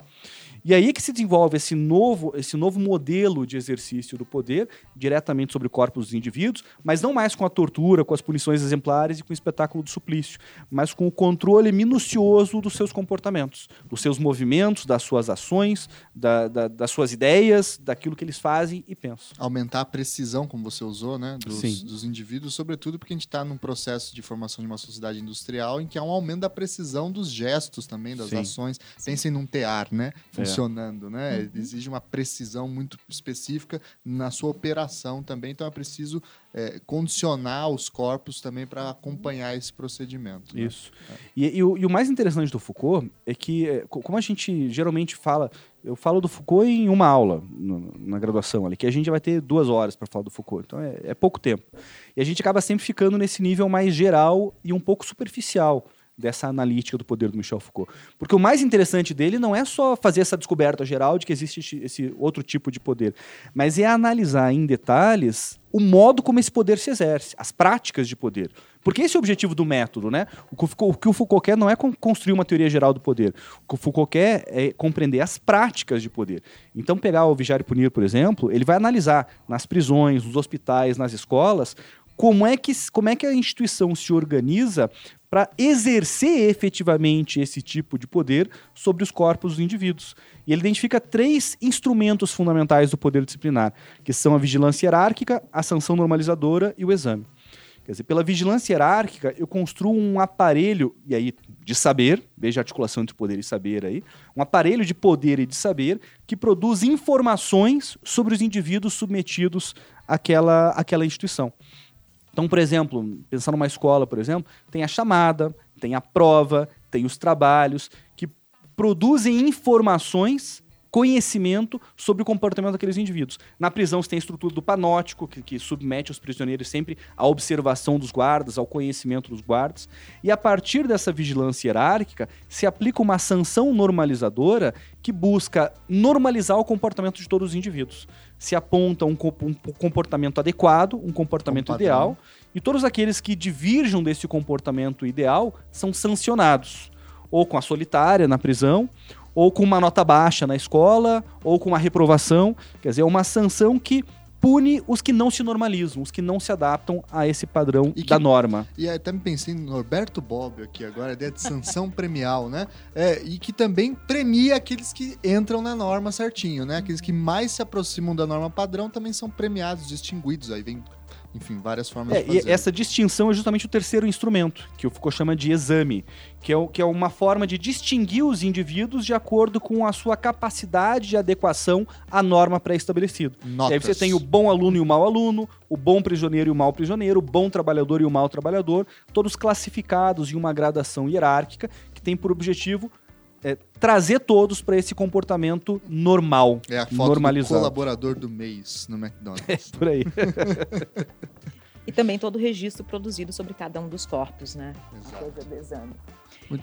Enfim, é, se a gente tem uma das entradas e uma das entradas que, é, que desenham para gente a compreensão da, da disciplina por essa sociedade industrializada e os corpos úteis, é importante também pensar que as relações entre razão e desrazão no campo da loucura, é, dos compatíveis e incompatíveis com relação à criminalidade, né, normais e anormais, é uma linha interna que atravessa toda essa concepção de disciplina. Né? Pensar em termos de, de, disciplina como o enquadramento dos corpos, o treinamento dos corpos em termos de utilidade e docilidade é extremamente necessário num primeiro ponto e diz muito mais respeito à objetivação dos corpos, essa mecânica dos corpos, mas também temos esses desdobramentos em termos de subjetivação dos corpos, que aí é essa internalização de subjetividades desenhadas, de subjetividades que são estabelecidas e, portanto, esses limiares, essas diferenças entre os diferentes modelos é, subjetivos, vamos dizer assim. Muito bem. Então, o poder disciplinar, nós podemos chegar à conclusão de que é um poder voltado mais para a lógica da, do indivíduo, né, e não dos, dos coletivos. É, e isso, inclusive, gerou, e aqui eu queria que a gente esmiuçasse... Corpos individuais. Corpos individuais, mais do que indivíduos, né? É, aqui a gente chega numa situação... Você vê que a Ângela é filósofa, então ela é mais chata que eu. Ah, sim, porque todo... ah, muito obrigada. Você sabe que essa é a categoria de um bom filósofo, ele não é chato, não, é um bom é filósofo, filósofo, né? Não é filósofo. Coitada, a Angela veio aqui gravar com a gente, ainda tem que escutar essas palhaçadas. Eu é, vou ter que engolir que eu sou chata hoje, tá bom. Aplique a, a sanção disciplinadora aqui pra gente. É, eu acho assim, também uma questão que a gente poderia trazer é que há uma certa leitura, e eu acho que é importante desconstruí-la em grande medida, de que o que Foucault quis dizer em alguma medida no Vigiar e Punir é é que ocorreu um processo hum. de civilização e melhoramento da, da sociedade do mundo do antigo regime, o pré-moderno, para o mundo moderno, com, por exemplo, a criação das prisões e a lógica da sanção, é, enfim, do poder disciplinar como um todo, né? Tem gente que lê esse texto do Vigiar e Punir dessa Sim, forma. Pega tremendo. o primeiro capítulo e fala assim: olha, tá vendo como eram as coisas? No primeiro capítulo mostra o Damian sendo morto, arrastado pelos cavalos, etc, etc, cortado e decepado, etc, etc. E depois a sociedade evoluiu, entre aspas, para é, um processo em que você coloca o marginal, o anormal, o desviante no início de uma fábrica de correção chamada prisão e ela cospe do outro lado dessa fábrica um trabalhador dócil e útil, etc, né? Não é isso que o Foucault quer dizer nesse livro, né? Não faz qualquer sentido como é que a gente responde a essa leitura? É, o Foucault, eu respondo dizendo leiam Foucault. o Foucault já é um cara difícil de entender. É uma teoria complexa, ele, ele não, nunca constrói um grande livro de referência que sintetize o pensamento dele. Então ele, ele é um autor difícil. Tá. E se você, se você ler só o primeiro capítulo, aí fica mais difícil ainda é, de entender. então, difícil. que eu acho que é isso, né? O, o a tradução do Vigiar e Punir para o português, ela foi publicada com esse subtítulo que não está na obra original, chamado História da Violência nas Prisões. Uhum. E aí o penalista desavisado que pega esse livro para ler, ele acha que ele vai ler um livro de história da prisão. E ele lê aquele primeiro capítulo que fala aquele suplício gravíssimo de derramar chumbo quente na, na, nas feridas, de cortar os tendões, de estraçalhar o corpo do, do sujeito. E no capítulo seguinte está falando que as pessoas só vão para a prisão. Então ele falou, poxa, olha aqui, ele, na verdade o livro está mostrando a evolução do direito criminal das penas corporais para as penas racionais. Sim. E Primeiro que esse é um pensamento completamente incompatível com a visão do Foucault sobre a realidade, que pressupõe essa ideia de evolução, de racionalidade. Segundo que o Foucault com certeza não concordaria que as prisões são mais humanas que os suplícios, porque existe muito também de, de, de desumanizante nessas práticas punitivas contemporâneas. E terceiro que não é isso que o Foucault está discutindo nesse livro. Ele não está querendo saber se as prisões são humanas ou não são. Se é bom, se é ruim. Ele está usando as prisões como modelo mas só um modelo entre tantos outros, junto com a escola, junto com o hospital, junto com o exército, junto com, enfim, todas essas instituições de disciplinamento, para entender como é que se forma, no início da modernidade, uma sociedade disciplinar. Ou seja, uma sociedade perpassada por essas práticas de poder voltadas ao disciplinamento dos indivíduos. Então, a prisão é o último dos interesses do Foucault nesse livro. Ele não está nem aí para a prisão e para as punições. Não é disso que ele está falando no livro. Muito bem. Eu acho que aqui a gente tem um gancho para finalmente falar um pouquinho de Foucault e o direito, que a gente falou muito Claro. pouco até agora, que é uma percepção que cada vez tem, que tem crescido mais nos comentadores de Foucault, de que aqui, mais uma vez, ao tratar de disciplina, é, não só né, com aquelas, digamos assim, aquelas orientações metodológicas que o Walter passou para a gente, super importantes, mas mais um momento de distinção entre soberania e disciplina, por quê?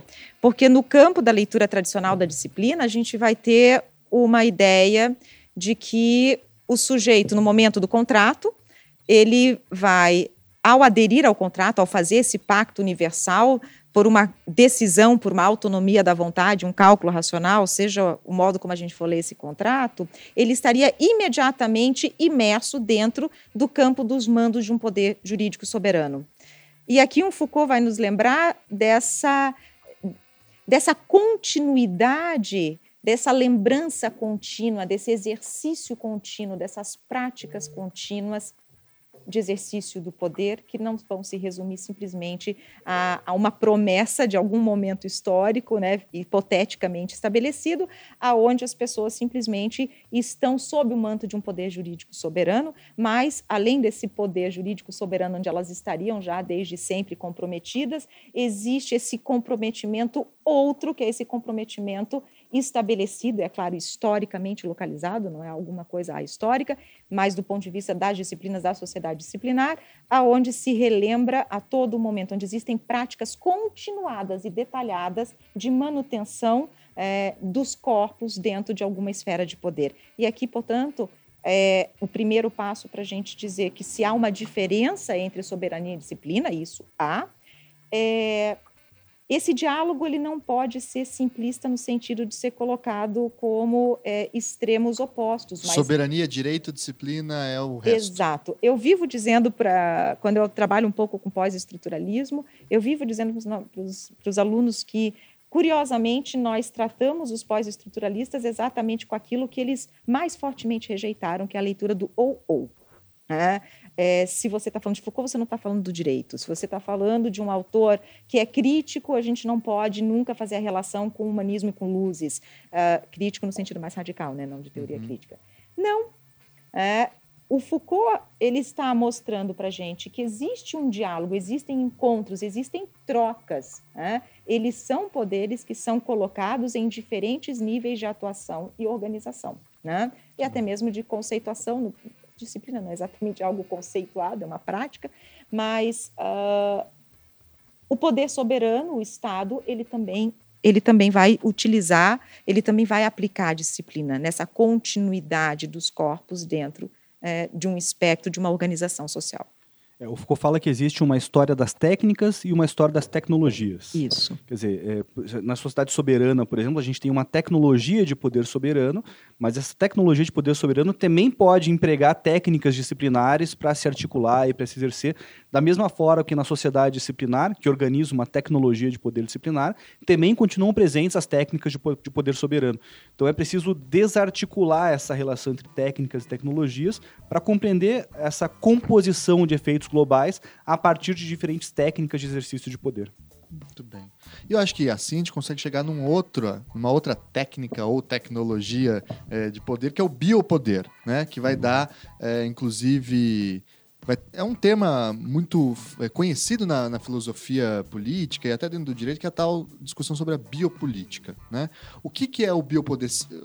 Grosseiramente já introduzindo, se o poder disciplinar é voltado a corpos individuais, né? o biopoder é voltado a populações. Né? Qual que é a diferença disso? Essa discussão do Foucault sobre biopoder é, é difícil, porque o Foucault tem essa característica, né? Quando parece que as coisas estão resolvidas no pensamento dele, ele vai lá e muda tudo, né? Então estava tudo mais ou menos resolvido na discussão sobre o discurso, daí vai lá, bota o poder e confunde tudo de novo. Ele está falando sobre poder, poder disciplinar, no vigiar e punir as coisas parecem estão meio organizadas, meio resolvidas. Daí ele dá um curso no Colégio de France em defesa da sociedade. No finalzinho, ele começa a falar que talvez exista um outro tipo de exercício de poder. É um poder que se exerce sobre os corpos das populações. Ele chama isso de biopolítica. Mas, na verdade, o poder disciplinar, em alguns textos, ele também chama de biopolítica, porque também se exerce sobre os corpos. E, daí, de repente, ele constrói um... um- complementa essa analítica do poder, de- ou a- complexifica essa analítica do poder com uma, uma construção um pouco mais ampla e mais complexa dessa sociedade biopolítica e dessa prática de biopoder. E isso a gente só, só descobriu recentemente com a publicação dos cursos do Foucault no Colégio de France. Um curso em especial que é muito dedicado à questão do biopoder, que é o Segurança, Território e População. Tem outro também, que é o Nascimento da Biopolítica, mas que apesar do nome, ele promete no início do curso que vai ser um curso de biopolítica, Não e é. passa o curso inteiro falando só do primeiro capítulo do curso. Então não fala nada de biopolítica. Mas, né, é, acho que é isso. né? Exatamente. E no Segurança Território e População, não. Ali ele, ele de fato explica o que, que ele quer dizer com essa biopolítica. Ele vai dizer o seguinte: na virada para o século XIX, as sociedades ocidentais passam a se deparar, se deparar com outro problema. Não mais o controle dos corpos individuais, mas o controle das populações. O controle eh, da saúde das populações, que, que na verdade é considerado fundamental para a preservação das forças dos estados naquele contexto de competição diplomática e militar que caracteriza os estados-nação do século XVIII e do século XIX. E nesse contexto, então, é, passa a se exercer esse, esse, essa nova modalidade de poder, que, que é uma modalidade, de, uma modalidade de poder que não incide mais diretamente sobre os corpos dos indivíduos, mas incide sobre o meio em que esses indivíduos vivem. E a partir dessa incidência sobre o meio, busca efeitos indiretos no comportamento dessas pessoas. Ali no Segurança Território e População, ele nunca chega a articular com muita clareza é, é, os instrumentos de exercício desse biopoder, mas assim, lendo com atenção, dá para tentar extrair do, do curso quatro instrumentos fundamentais para a articulação do biopoder.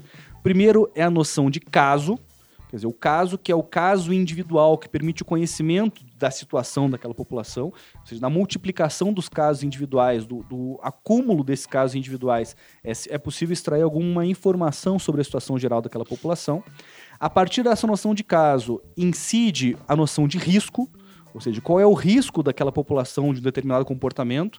E aí a gente pode falar dos mais diversos riscos, né? Riscos é, epidêmicos de doenças, de patologias, riscos de comportamentos inadequados, de uso de drogas, de criminalidade, é, todos os riscos que podem representar um, um, um, um efeito indesejado por parte daquela, daquela, daquele dispositivo de poder. É um cálculo de custo-benefício, né? É, um, é um- cálculo de risco, na verdade. Né? Qual o risco daquele comportamento estar presente?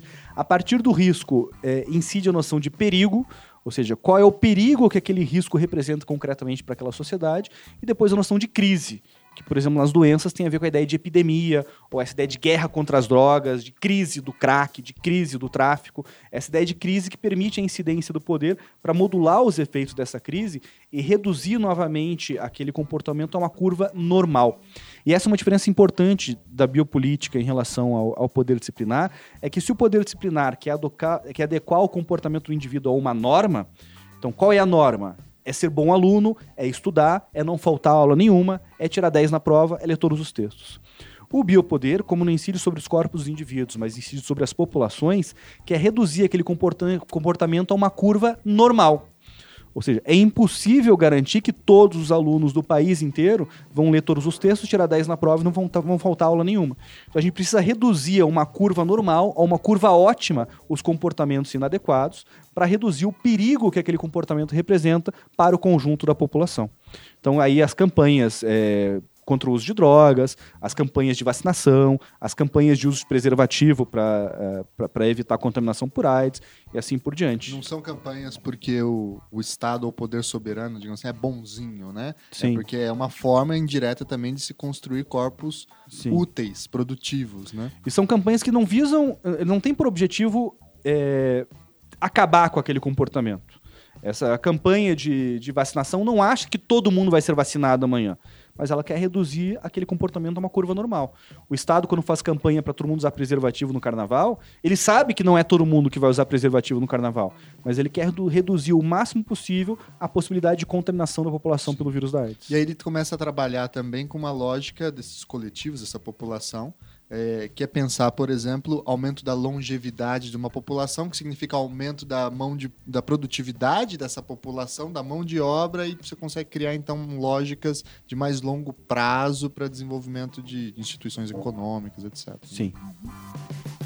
Então, é, do ponto de vista terminológico, de novo, é, há uma certa confusão, mas uma confusão que é autorizada pelo Foucault.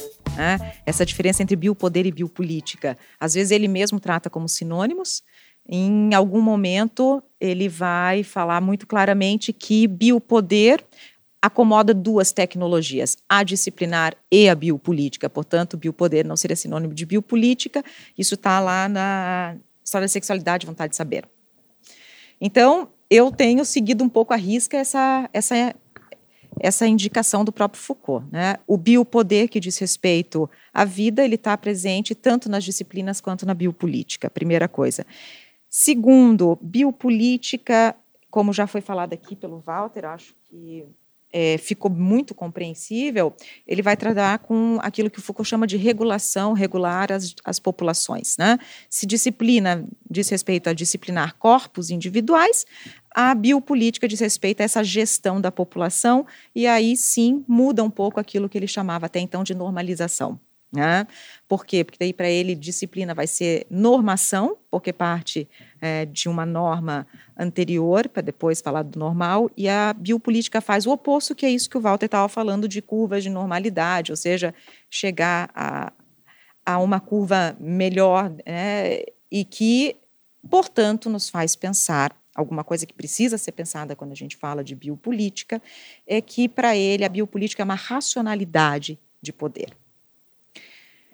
E sendo uma racionalidade de poder, ela tem diferentes momentos. Ele vai falar da razão de Estado, da biopolítica liberal, da biopolítica neoliberal. A gente, né, obviamente, não vai destrinchar todas essas formas, mas é interessante para que a gente perceba, por exemplo, que nós temos diferentes mecanismos de exercício é, biopolíticos em diferentes, é, nas diferentes racionalidades biopolíticas. Né?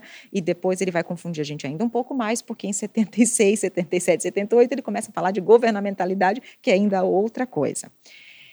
Mas o que nos importa muito é perceber que se a disciplina vai trabalhar com é, mecanismos disciplinares, a biopolítica vai trabalhar com aquilo que Foucault chama de mecanismos de segurança. O mecanismo de segurança ele opera pelos, por esses quatro passos que o Walter falou aqui para a gente, né? Caso, perigo, risco, crise. Mas é extremamente interessante a gente perceber que, por exemplo, numa racionalidade liberal biopolítica, que não há uma, uma ingerência direta sobre a população. Por quê? Porque a gente não está moldando os comportamentos como na disciplina, a gente está na lógica do laissez-faire, né, do deixa livre uh, os funcionamentos biológicos globais, para que a gente, a partir de como é que eles acontecem, compreender é, as suas, os seus benefícios ou malefícios, para aí então intervir. Né?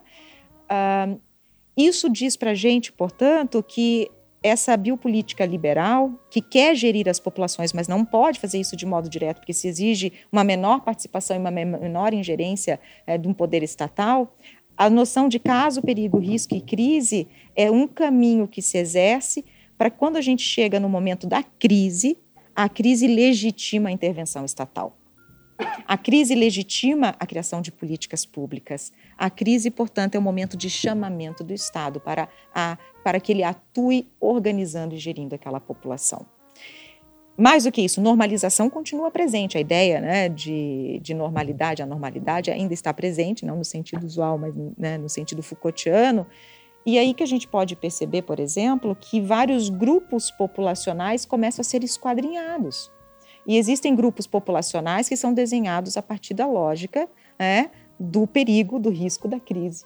Né? Ou seja, nós temos os degenerados, nós temos os drogados, nós temos os loucos, nós temos os criminosos. Ou seja, aquilo que antes era pensado em termos de corpos individuais começa agora a ser pensado dentro de uma lógica geral, uma lógica coletiva que vai fazer com que exista, por mecanismos de segurança, todo um, um, um balanço entre segurança e liberdade. Ou seja, se a nossa é, se a nossa leitura clássica né, de teoria política ou de filosofia política nos ensinou que segurança e liberdade eles têm uma relação extremamente tensionada e às vezes é, tão controversa a ponto de não poderem andar juntos, a biopolítica do Foucault vai mostrar para a gente que segurança e liberdade eles são uma condição exata do outro. Né? Então, para que alguns grupos populacionais possam é, ter liberdade, é preciso, portanto, né, é preciso, portanto, estabelecer formas de segurança onde a liberdade de outras tenha que ser é, colocada em questão. Alguma coisa que depois, acho que mais recentemente, o Expósito vai falar de uma maneira melhor, ele vai falar em termos de paradigma imunitário, né, imunização. Mas o que, que interessa daqui para a gente, é, mais pontualmente? Interessa em perceber como nós podemos trabalhar com essa lógica de fratura interna. E não é para menos que, no Em Defesa da Sociedade, o Foucault vai falar é, de racismo do Estado. Ou seja, essa fratura interna são diferentes modos de existir da população, esses diferentes grupos que não são colocados, portanto, nem na lógica do indivíduo, que é uma lógica abstrata e homogeneizante, é, e nem na lógica dos corpos disciplinares, mas na lógica de coleção biológica, comportamentos, ou seja, tendências, e aí a gente consegue começar a mapear e fazer com que, em defesa da sociedade, né, se justifique atuações em favor de uma parte da população e contra outra parte da população, e a gente vai fazendo um jogo bastante complexo aqui, é, digamos assim, de um quebra-cabeça, onde nem todos valem da mesma maneira. E aí é que o poder de deixar viver ou fazer morrer se converte em poder de fazer viver ou deixar morrer. Para fazer viver uma parte da população, você precisa deixar morrer a parte coloca o conjunto em risco. Muito bem, muito bem, muito bem. Bom, avançando um pouquinho, uh, ainda dentro dessa ideia já mais ampla de, de biopoder e poder disciplinar, uma das críticas que Foucault vai sofrer nos anos 70 e nos anos 80 é que a sua filosofia e o seu pensamento praticamente não deixaria espaço para a liberdade ou para a ideia de resistência dos indivíduos ou de criação, de ação, etc. E construiria, portanto, um diagnóstico de que todos e todos nós somos, na verdade, produtos e não produtores da realidade. Né? E, portanto, se eu bem me lembro, essa terceira, isso abriria uma terceira fase do seu pensamento, seria uma conhecida como a fase da ética ou do cuidado de si. E aí se envolve, por exemplo, textos como História da Sexualidade é, e alguns cursos do Collège de France também. Né? Como é que o Foucault escapa dessa crítica de que não haveria liberdade, não haveria espaço para ação, para agência uhum. é, dos indivíduos ou dos corpos individuais na sua filosofia? Eu gosto muito de ler o Foucault porque o defeito dele vira uma qualidade. Quer dizer, o defeito é que ele é pouco sistemático, ele não tem um livro de síntese, ele não é claro nas ideias, então é difícil de entender o pensamento do Foucault. Mas também por causa disso, a gente consegue ver o, a ciência sendo feita, quer dizer, o conhecimento sendo produzido. A gente consegue perceber nos textos do Foucault todas as dificuldades que ele enfrenta, todas as idas e vindas, as mudanças dúvidas, de ideia dele, né? as mudanças de pensamento. E isso é muito legal também, né? Porque a gente consegue entender como é que se desenvolve o pensamento de um, de um grande filósofo ou historiador, ou seja lá o que ele for. É, e, e eu, eu acho que o texto-chave para a gente compreender essa mudança é o primeiro volume da história da sexualidade. Que é mais ou menos o seguinte, né? O Foucault estava lá nessa, nessa pira de estudar práticas de poder. Termo lá, técnico, né? Termo técnico é pira. Pira o termo técnico. é... Como diz Kant, a pira de... pira. Super kantiano. É, é, é, tava lá querendo estudar poder, viu o poder disciplinar, viu as práticas biopolíticas e tal, e é nesse contexto que ele vai estudar a história da sexualidade. porque ele entende que a sexualidade é um ponto-chave para a gente compreender simultaneamente tanto a incidência do poder disciplinar quanto a incidência do biopoder. Quer dizer, a sexualidade tem interesse para o controle dos corpos individuais, mas a sexualidade também tem interesse para o controle das populações. E é isso que motiva ele a estudar a história da sexualidade. E ele começa a estudar a história da sexualidade, como é de costume, de trás para frente, quer dizer, do século XIX para trás. Depois ele vai para os gregos, depois vai para os É. começo da Idade Média. Ele conf- né? mistura toda hora. Por quê? Porque ele quer compreender no século XIX como é que incide o poder disciplinar e o biopoder naquele processo de constituição das sociedades modernas. E quando ele vai estudar o- a sexualidade no século XIX, ele chega à conclusão de que para compreender a sexualidade, a gente precisa, como ele já tinha dito, sei lá, fazia uns 20 anos que ele já dizia a mesma coisa, e a gente precisa compreender a articulação entre práticas de saber e práticas de poder que, que incidem sobre a, a sexualidade. Então tem, tem que estudar os dois, verdade e poder. Não é novidade nenhuma, ele já dizia isso há 20 anos. Mas ele fala também, olha, mas também para entender sexualidade, a gente também tem que entender o modo como os sujeitos se relacionam com a sua própria sexualidade, as práticas que os sujeitos exercem sobre si mesmos na constituição da sua sexualidade. E ele fala isso expressamente no livro. Ele diz o seguinte: olha, para estudar poder e discurso, eu meio que já, já sei como é que faz. Eu já tenho um método, eu já sei fazer esse trabalho. Para estudar as práticas do sujeito sobre si mesmo, eu, eu ainda não sei como é que vou fazer. Eu não tenho um método para estudar isso ainda. E ele acaba o livro meio assim. O livro é meio desconjuntado, ele tem muitos insights brilhantes, mas nenhum é muito desenvolvido. Eles são desenvolvidos em outros textos dele. Não tem uma, uma, uma sequência muito bem encadeada de argumentos. Então, assim, dá a impressão de que Foucault tá, tá se batendo ali na- naquele primeiro livro. Ele não está sabendo. Ele está muito mais mostrando um projeto de pesquisa do que apresentando um resultado de uma descoberta ou uma coisa que ele construiu. E aí o Foucault some, passa, sei lá o quê, sete, Dez oito, anos, dez quase. anos, Uhum. dez anos sem publicar absolutamente nada, mas Oito trabalhando igual anos. louco. Oito. Oito anos, né? Mas trabalhando igual louco. Dando os cursos no Colégio de França igualmente. E hoje a gente sabe que ele estava trabalhando, né? Porque hoje a gente vê os resultados nos cursos do Colégio de França. Mas na época ele sumiu, passou oito anos sem publicar nada, e aparece oito, ano depo- oito anos depois com o volume 2 da História da Sexualidade, que muda completamente o projeto de pesquisa. Diz o olha, eu queria estudar a sexualidade, queria estudar práticas de poder e verdade na sexualidade, mas eu descobri que eu precisava de um método para entender práticas de constituição do sujeito, de autoconstituição do sujeito, e eu fui estudar a Grécia clássica para entender isso e descobri uma nova linha de pesquisa. Na verdade, nesse meio tempo, a gente percebe bem o caminho do Foucault, né? Ele vai lá no Segurança, Território, População e Nascimento da Biopolítica, estudando práticas de governamentalidade, ou seja, como é que se organizam práticas de governo de populações, por causa daquele interesse que ele tinha na biopolítica. A partir daí, ele vai na Grécia Clássica para estudar na filosofia grega, na filosofia clássica, como é que se justifica esse governo dos outros, em um livro chamado Governo de Si dos Outros. Daí ele passa para a hermenêutica do sujeito, porque na Grécia clássica o governo dos outros está condicionado ao governo de si. Quer dizer, para né? poder governar os demais, eu preciso governar a mim mesmo em primeiro lugar. E a partir dessa ideia de governo de si, ele, come, ele começa a desenvolver essas pesquisas sobre a sexualidade e o governo de si na sexualidade. E aí ele muda completamente, com- completamente a linha de pesquisa e passa a se preocupar com essa questão do cuidado de si, ou seja, com as práticas de autoconstituição do sujeito por si mesmo. É, é esse o caminho da, da pesquisa do Foucault. Sim. Eu até diria que esse, esse período do Foucault, de 77 até a 84, né, é um caminho tão rico que nós ainda exploramos muito pouco. É, tem muito ainda a ser explorado. Tem coisa que está sendo publicada agora, Tem né? coisa que está sendo publicada agora. Isso é muito louco, porque o Foucault morreu em o quê? 84? 84. E até agora tá saindo inéditos dele. No né? ano passado saiu o último inédito, que é o volume 4 da história da sexualidade. É, as confissões da carne. E aí eu volto aqui para esse caminho que o Walter fez, para me aliar a esse caminho e lembrar o seguinte: quando Foucault, em 76, publica o primeiro volume da história da sexualidade, ele tinha um projeto de escrever seis volumes e um projeto que foi completamente alterado. né? E eu acho que o Walter colheu certo, porque ele foi alterado muito menos por conta do que ele estava encontrando em termos de sexualidade, mas por conta de pensar biopolítica, então governamentalidade, ou seja, o governo dos outros, e aí surge essa- esse tema do é, o governo de si. E o a go- e- autoconstituição. a autoconstituição de si mesmo. Né? E aí os últimos trabalhos dele vão se vão focar muito nesse tema da ética. Ele vai falar de três maneiras né, de, se, de se constituir, né, que é a, a confissão, é, o cuidado de si e o falar franco, a parresia. Ele vai desenvolver bastante esses três modos, mas tem um outro elemento que agora que a gente está explorando melhor e eu acho extremamente importante a gente mencionar, que é a compreensão de crítica de Foucault que aparece também nesse período.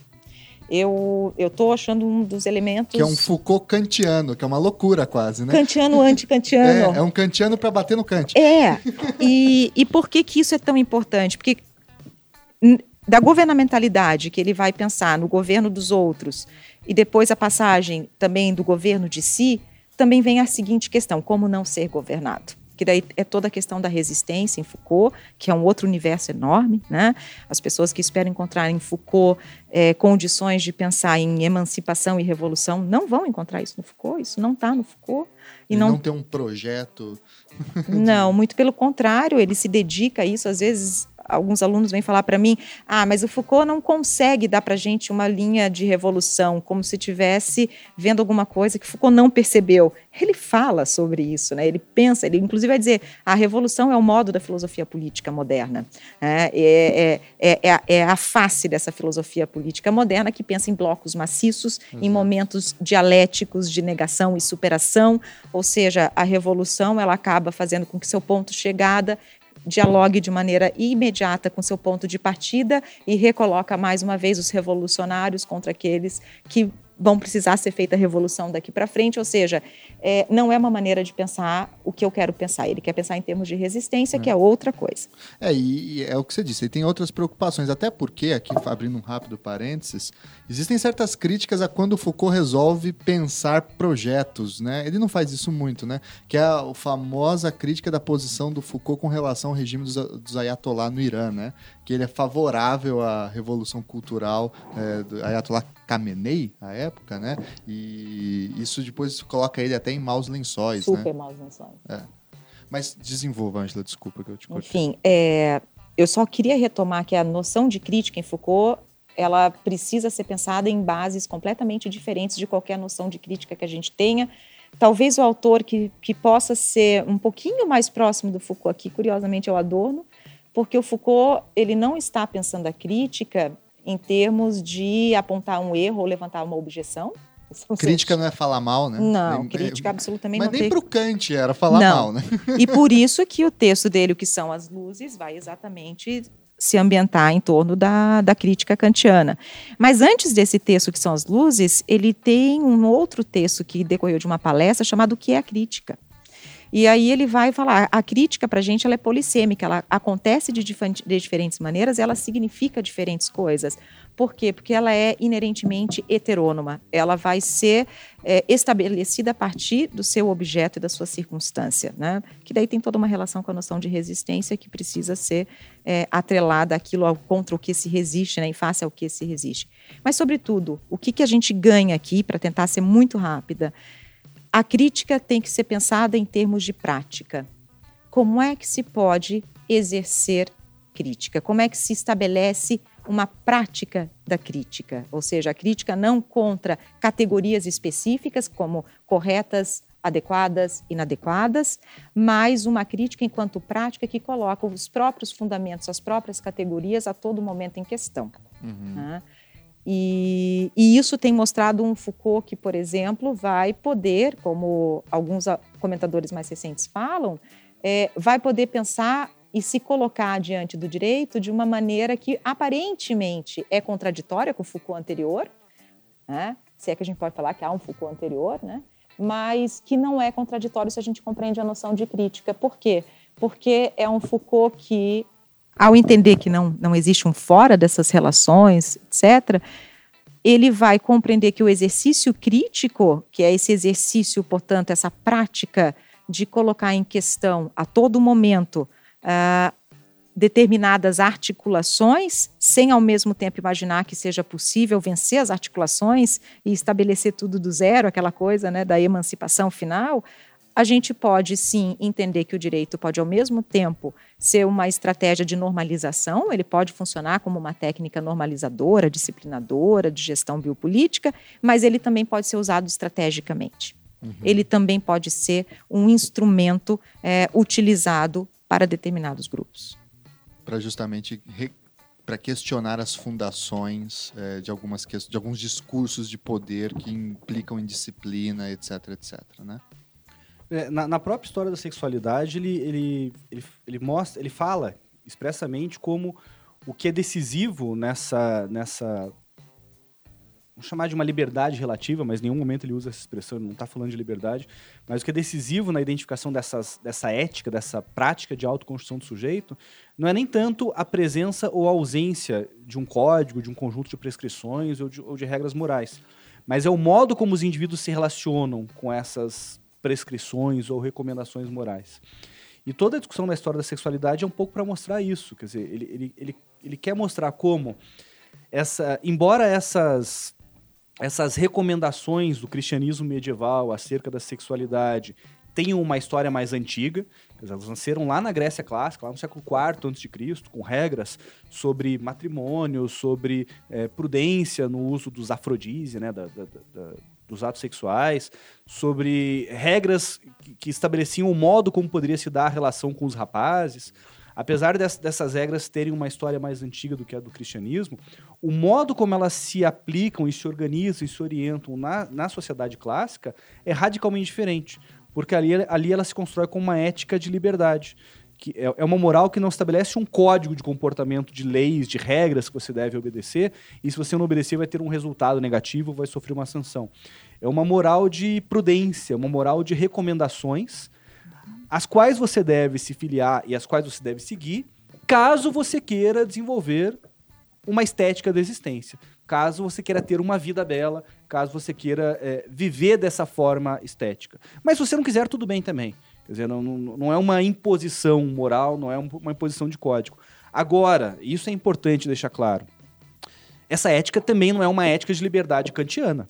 Quer dizer, você não está falando de um sujeito abstrato universal que faz o que quer porque ele é livre. O Foucault é muito claro em mostrar, quando ele analisa essa, essa ética da sexualidade antiga, como ela não é para todo mundo. E como ela não trata todo mundo da mesma forma. Ela é para homens, ela é para cidadãos, ela é para cidadãos livres. As mulheres tinham uma posição subordinada dentro dessa ética. Os escravos tinham uma posição subordinada dentro dessa ética. Os cidadãos tinham uma posição subordinada dentro dessa ética. Ou seja, o fato de existir naquela sociedade concreta, naquela sociedade empírica, um espaço de autoconstituição para algumas pessoas não significa que esse espaço de autoconstituição fosse ampliado para todo mundo e todo mundo tivesse essa mesma possibilidade. Ou seja, ainda há práticas de poder e práticas discursivas que limitam esse espaço de liberdade, esse espaço de autoconstituição. É importante nunca perder isso de vista, né? Porque é muito fácil cair no iluminismo solipsista que olha para dentro de si mesmo e pensa na sua autolibertação e pensa em uma dietética contemporânea ou em um cuidado de si contemporâneo enquanto você está cagando para os oprimidos que estão ao nosso redor. Sim. Você se autoconstituindo e dane-se os outros. Eu acho que também não é esse o objetivo de uma ética de, de, de libertação ou de uhum. autoconstituição uhum. dentro do pensamento do Foucault. É, e essa, auto, essa, essa ética também, é, como disse a Ângela, é uma ética que envolve também a aí retomando talvez até Nietzsche, que é um dos uhum. grandes pais intelectuais do Foucault, né, um processo de transvaloração de, dos uhum. valores também, né? Eu lembro, por exemplo, de um uhum. caso é, se não me engano, talvez tenha até sido você que me contou, Walter, eu não estou lembrado agora. Mas é um caso que me pareceu muito exemplar desse processo de usar a, a a SESI, é o cuidar de si, a ética Foucaultiana para bagunçar os discursos, né? É, e para balançar é, é, as fundações da sociedade. Que é o caso de uma travesti que colocou seios de silicone, saiu na rua e tirou a roupa e foi presa por atentado ao pudor. Sim, um caso e, clássico. É, uhum. E depois foi na delegacia e falou: não, sou homem. A Indianara, né? É, eu acho que esse é um exemplo muito interessante desse uso. Sim. Né? É, da, de, do, do, cuidado de si como forma para bagunçar as limitações dos discursos de aprisionamento dos corpos individuais. Né? Eu queria só fazer a ligação de algumas coisas aqui que, que a gente está falando. É, esse Foucault, então, que volta né, para a antiguidade tardia e que volta para esses processos de constituição de si, como processos que vão ser pensados em termos de é, alguns espaços de produção de liberdade, é claro que nunca liberdade plena, como aqui foi lembrado, é, ele está vendo em termos de, de, determinadas práticas que fazem ele pensar melhor o presente, porque o, o, o Foucault ele está sempre muito preocupado com o diagnóstico do presente. Esse é o momento onde a crítica dele ela é pensada em termos né, de ontologia crítica de nós mesmos, ou seja, tem todo um ambiente aí que é o seguinte. Vamos, vamos tentar pensar juntos aqui, que é o Foucault, ao tentar propor uma uma prática da crítica que ele exatamente recolhe do Kant, essa qualidade moderna, essa qualidade. Ousar saber, né? É, essa qualidade ser uma qualidade é, da modernidade ser crítica, ou seja, a crítica não é um procedimento local contra uma categoria. A crítica é uma atuação, é um modo. Uma né? postura. É uma postura, exatamente. E ao ser uma postura, essa postura ela vai se preocupar, portanto, em tentar compreender é, o, o valor e, o, e por que, que existem certas categorias. Eu vou tentar dar um exemplo aqui, porque para explicar isso em termos só conceituais é meio é difícil, né? Vamos pensar o seguinte: é, quando a gente fala de agência, o sujeito da política, né? Só existe política porque a política ela é posta em funcionamento, ela é reclamada por determinados sujeitos capazes que têm agência, portanto. E aí, inclusive, todo um grande é, espaço dos autores da teoria crítica que vão se voltar contra Foucault, Butler, pós, alguns pós-estruturalistas, por dizer que ao, ao, colocar o sujeito como ficção e ao não entender que existe essa agência na base de um sujeito político, eles estariam acabando com a própria política. Pois bem, a crítica aqui é aquela que não vai simplesmente falar de política como se já fosse uma categoria dada e que a gente ou respeita ou não respeita, ou vulnera ou faz funcionar. É a própria valorização do que, que para nós é política, o que, que é isso que nós estamos chamando de política, e será que a gente não está falando que o político em geral é apenas isso que eu estou tomando todo pela parte, é essa noção contingente, local, temporal de política como agência. Então, é, é, tentar compreender como nós estamos, ao estabelecer determinadas categorias, dando para ela determinados valores e valores que vão ser marcadores. Ou seja, não adianta eu ficar olhando para os marcadores já postos, eu preciso tentar entender como é que esses marcadores funcionam e são colocados para tentar mover aí e abrir a possibilidade de pensar de outra maneira e agir. É, para continuar rapidinho aqui, por que, que isso é tão importante? Porque é o Foucault que, portanto, vai falar de liberdade, não no sentido, obviamente, nem transcendental nem total. É o Foucault que vai lidar com direito e é o Foucault que vai lidar também com ético-política. Né? Uhum. Veja, se eu sou capaz de perceber uh, as categorias não mais no sentido de ou acolhê-las ou não acolhê-las e querer dizer se elas estão corretas ou incorretas, mas tentar entender o lugar dessas categorias para que a gente pense como a gente pensa, é exatamente a crítica que vai deslocar não só o sentido da categoria, mas o próprio, a própria rede de funcionamento dela, que faz com que a gente possa se opor a determinadas formações políticas que nos abarcam, formações jurídicas que nos, é, nos organizam dentro da sociedade. Né? É o momento onde Foucault vai dizer, por exemplo, que é possível usar o direito né, é, de modo estratégico para, ao alcançar alguma coisa de dentro do próprio direito, nós estamos uh, ex fazendo exercícios de liberdade de constituições de si mesmo. Por quê? Porque é nessa luta que nós nos constituímos, é na ação, melhor dizendo, que nós nos constituímos. Se não há sujeito prévio, esse sujeito ele se constitui no movimento e na ação. Bom, quando eu digo eu não quero ser governado, mas não em absoluto, porque eu não posso ser contra o governo em absoluto. Eu posso ser contra o governo de uma maneira específica. Eu não quero ser governado dessa maneira por esse princípio. Né? Quando há uma lei que vai falar que o casamento, a noção de família é um homem e uma mulher, e eu sou uma pessoa que não se encaixa dentro desse espaço permitido para a família, e eu me resigno contra isso, eu não só é, desmobilizo algumas categorias, me constituo, ofereço resistência e quero respostas jurídicas que vão ser estrategicamente utilizadas para que eu amplie a noção de família e isso me sirva. Ou seja, é um, um grande espaço de mobilizações que é realizado aqui. Uhum. E é uma íntima conexão com o direito. Sem dúvida. Né? Uh, há um autor que trabalha na Austrália hoje, o Ben Golder, que justamente quer mostrar que aquilo que até então no Foucault foi de uma maneira quase cansativa, pensado em termos de paradoxo, que é o paradoxo do poder em Foucault com, rela com relação ao, ao poder, é, o poder estatal, o poder jurídico, agora a gente está pensando não em termos de paradoxo, mas em termos de estratégia. Ou seja, há diálogo aqui, existe a possibilidade do diálogo. É, o direito ele não deixa de ser atividade que pode ser normalizadora, ele continua sendo.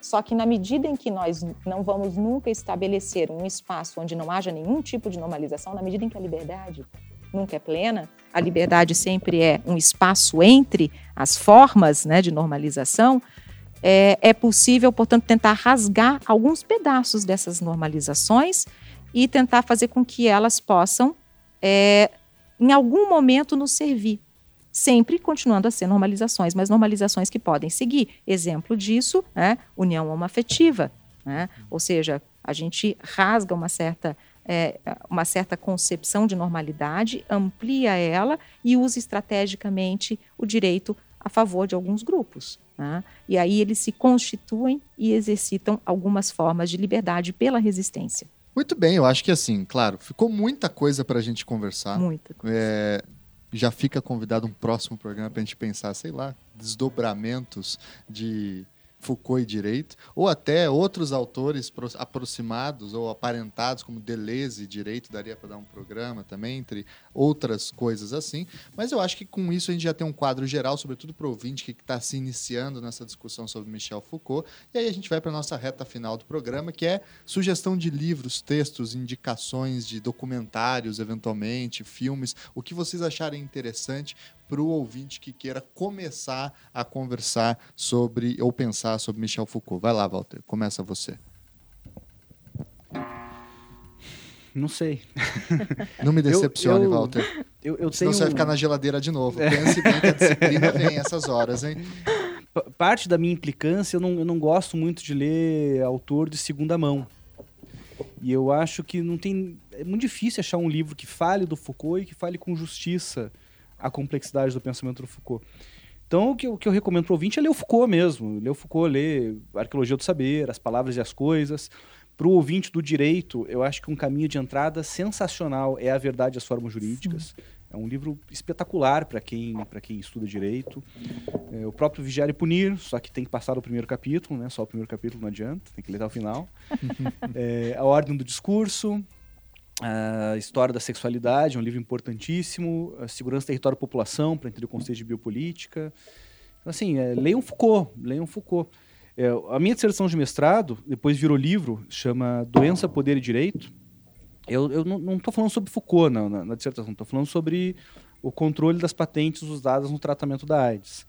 Mas como eu uso muito Foucault para fazer essa análise, eu acabei na época, pra, até para eu entender melhor o pensamento do Foucault, eu tentei fazer um, um, um resumo, uma sistematização dessa analítica do poder do Foucault. Então, assim, quem quiser, para quem quiser se debruçar sobre o poder em Foucault, talvez esse livro possa ser um pouco útil, assim, um, um ponto de partida que facilita um pouco o trabalho, porque tenta organizar algumas ideias que estão muito espalhadas em muitos livros eu tentei que consolidar num livro só. Mas também é um esforço de sistematização. Também não faz justiça à complexidade do que, que, é, o, do que é o pensamento do Foucault. Então, leiam Foucault, não tem outra, outra recomendação. Filme só me vem à cabeça o Nosferato, que tem um autor bem parecido com Foucault, um ator, mas, mas não é o Foucault. Então não vou recomendar. Não. do Foucault. Vai lá, Angela, o que, que você recomenda? Poxa, não, eu concordo com o Walter que o Foucault, além de é, escrever maravilhosamente bem e, e, ter uma enorme obra, é fácil da gente acompanhar o que ele diz lendo. Né? Não é um Kant que a gente precisa de alguém para dar o caminho das pedras antes da gente ler. Eu acho que ler o Foucault é fundamental. Mas tem alguns obviamente, comentadores bastante é, clássicos aqui. Para quem está pensando em Foucault e o direito, né, que é o tema de hoje nosso, um, eu diria que no Brasil a gente tem né, um dos pioneiros, que é o Márcio Alves Fonseca, que vai fazer aquele livro Michel Foucault e o Direito. É, acho que é um livro introdutório muito bom, porque ele pa passa por todos os momentos do pensamento Foucaultiano para depois fazer alguma relação entre é, Foucault e o direito. Uh, mais recentemente, para fora do Brasil, acho que tem esse que eu mencionei antes, que é o Ben Golder, e ele tem alguns livros em que ele trabalha com Peter Fitzpatrick, então eles têm feito algumas coisas muito boas. No direito tem também, é, é são poucos autores do direito que usam Foucault, que estudam Foucault de uma forma qualificada e aplicada ao direito. É, tem o Márcio Alves da Fonseca, que na verdade está estudando mais o Foucault do que o direito, né? Está tentando Sim. falar um pouco do, do, do, de como Foucault pensa o direito.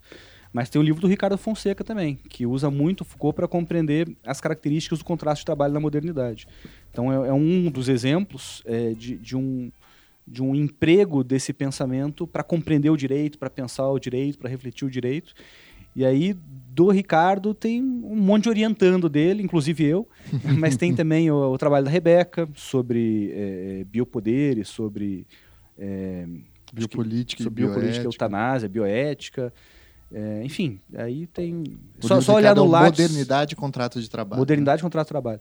É só olhar no Lattes do Ricardo, lá todo mundo que ele orientou, que vai ter um bocado de, de Foucaultiano de qualidade. E eu sou, acho, talvez, a exceção eu, nessa história. Você é a exceção. o orientando pouco Foucaultiano. É.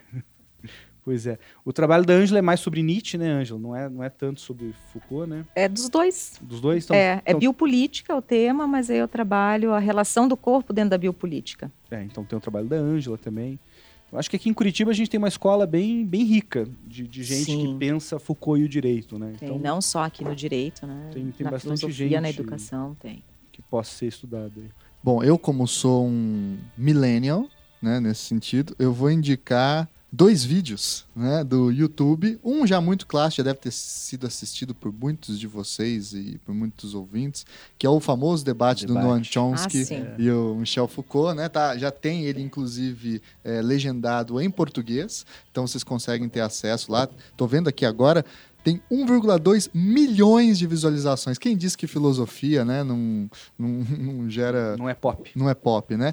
E tem um outro documentário... Já dizia o Olavo de Carvalho. Já dizia o Olavo de Carvalho. Tem um outro... Que tristeza, cara. É... Socorro, gente, sério. Tem um outro documentário é, que inclusive é, é, gravado com, com vozes dele. É, eu estou tentando encontrar aqui. É o Michel um Foucault por ele. Exatamente. É que é o bom. documentário Michel Foucault por ele mesmo. É, também está disponível no YouTube, vocês conseguem encontrar. E aí é interessante para você ter, além dos textos, além de, desse podcast, dos livros de comentadores, é interessante ver ele falando, porque eu acho muitas vezes que entrevistas escapam exemplos, os jeitos de explicar coisas que no livro às vezes ficam muito incrustadas ou difíceis ou inacessíveis. Às vezes na entrevista ele pensando na hora, bum, resolve um problema Sim. que para você demorou muito tempo para entender. Então fica essas duas sugestões. Tem o Tropa de Elite também, que eles citam Foucault, mas citam errado. Então, é verdade.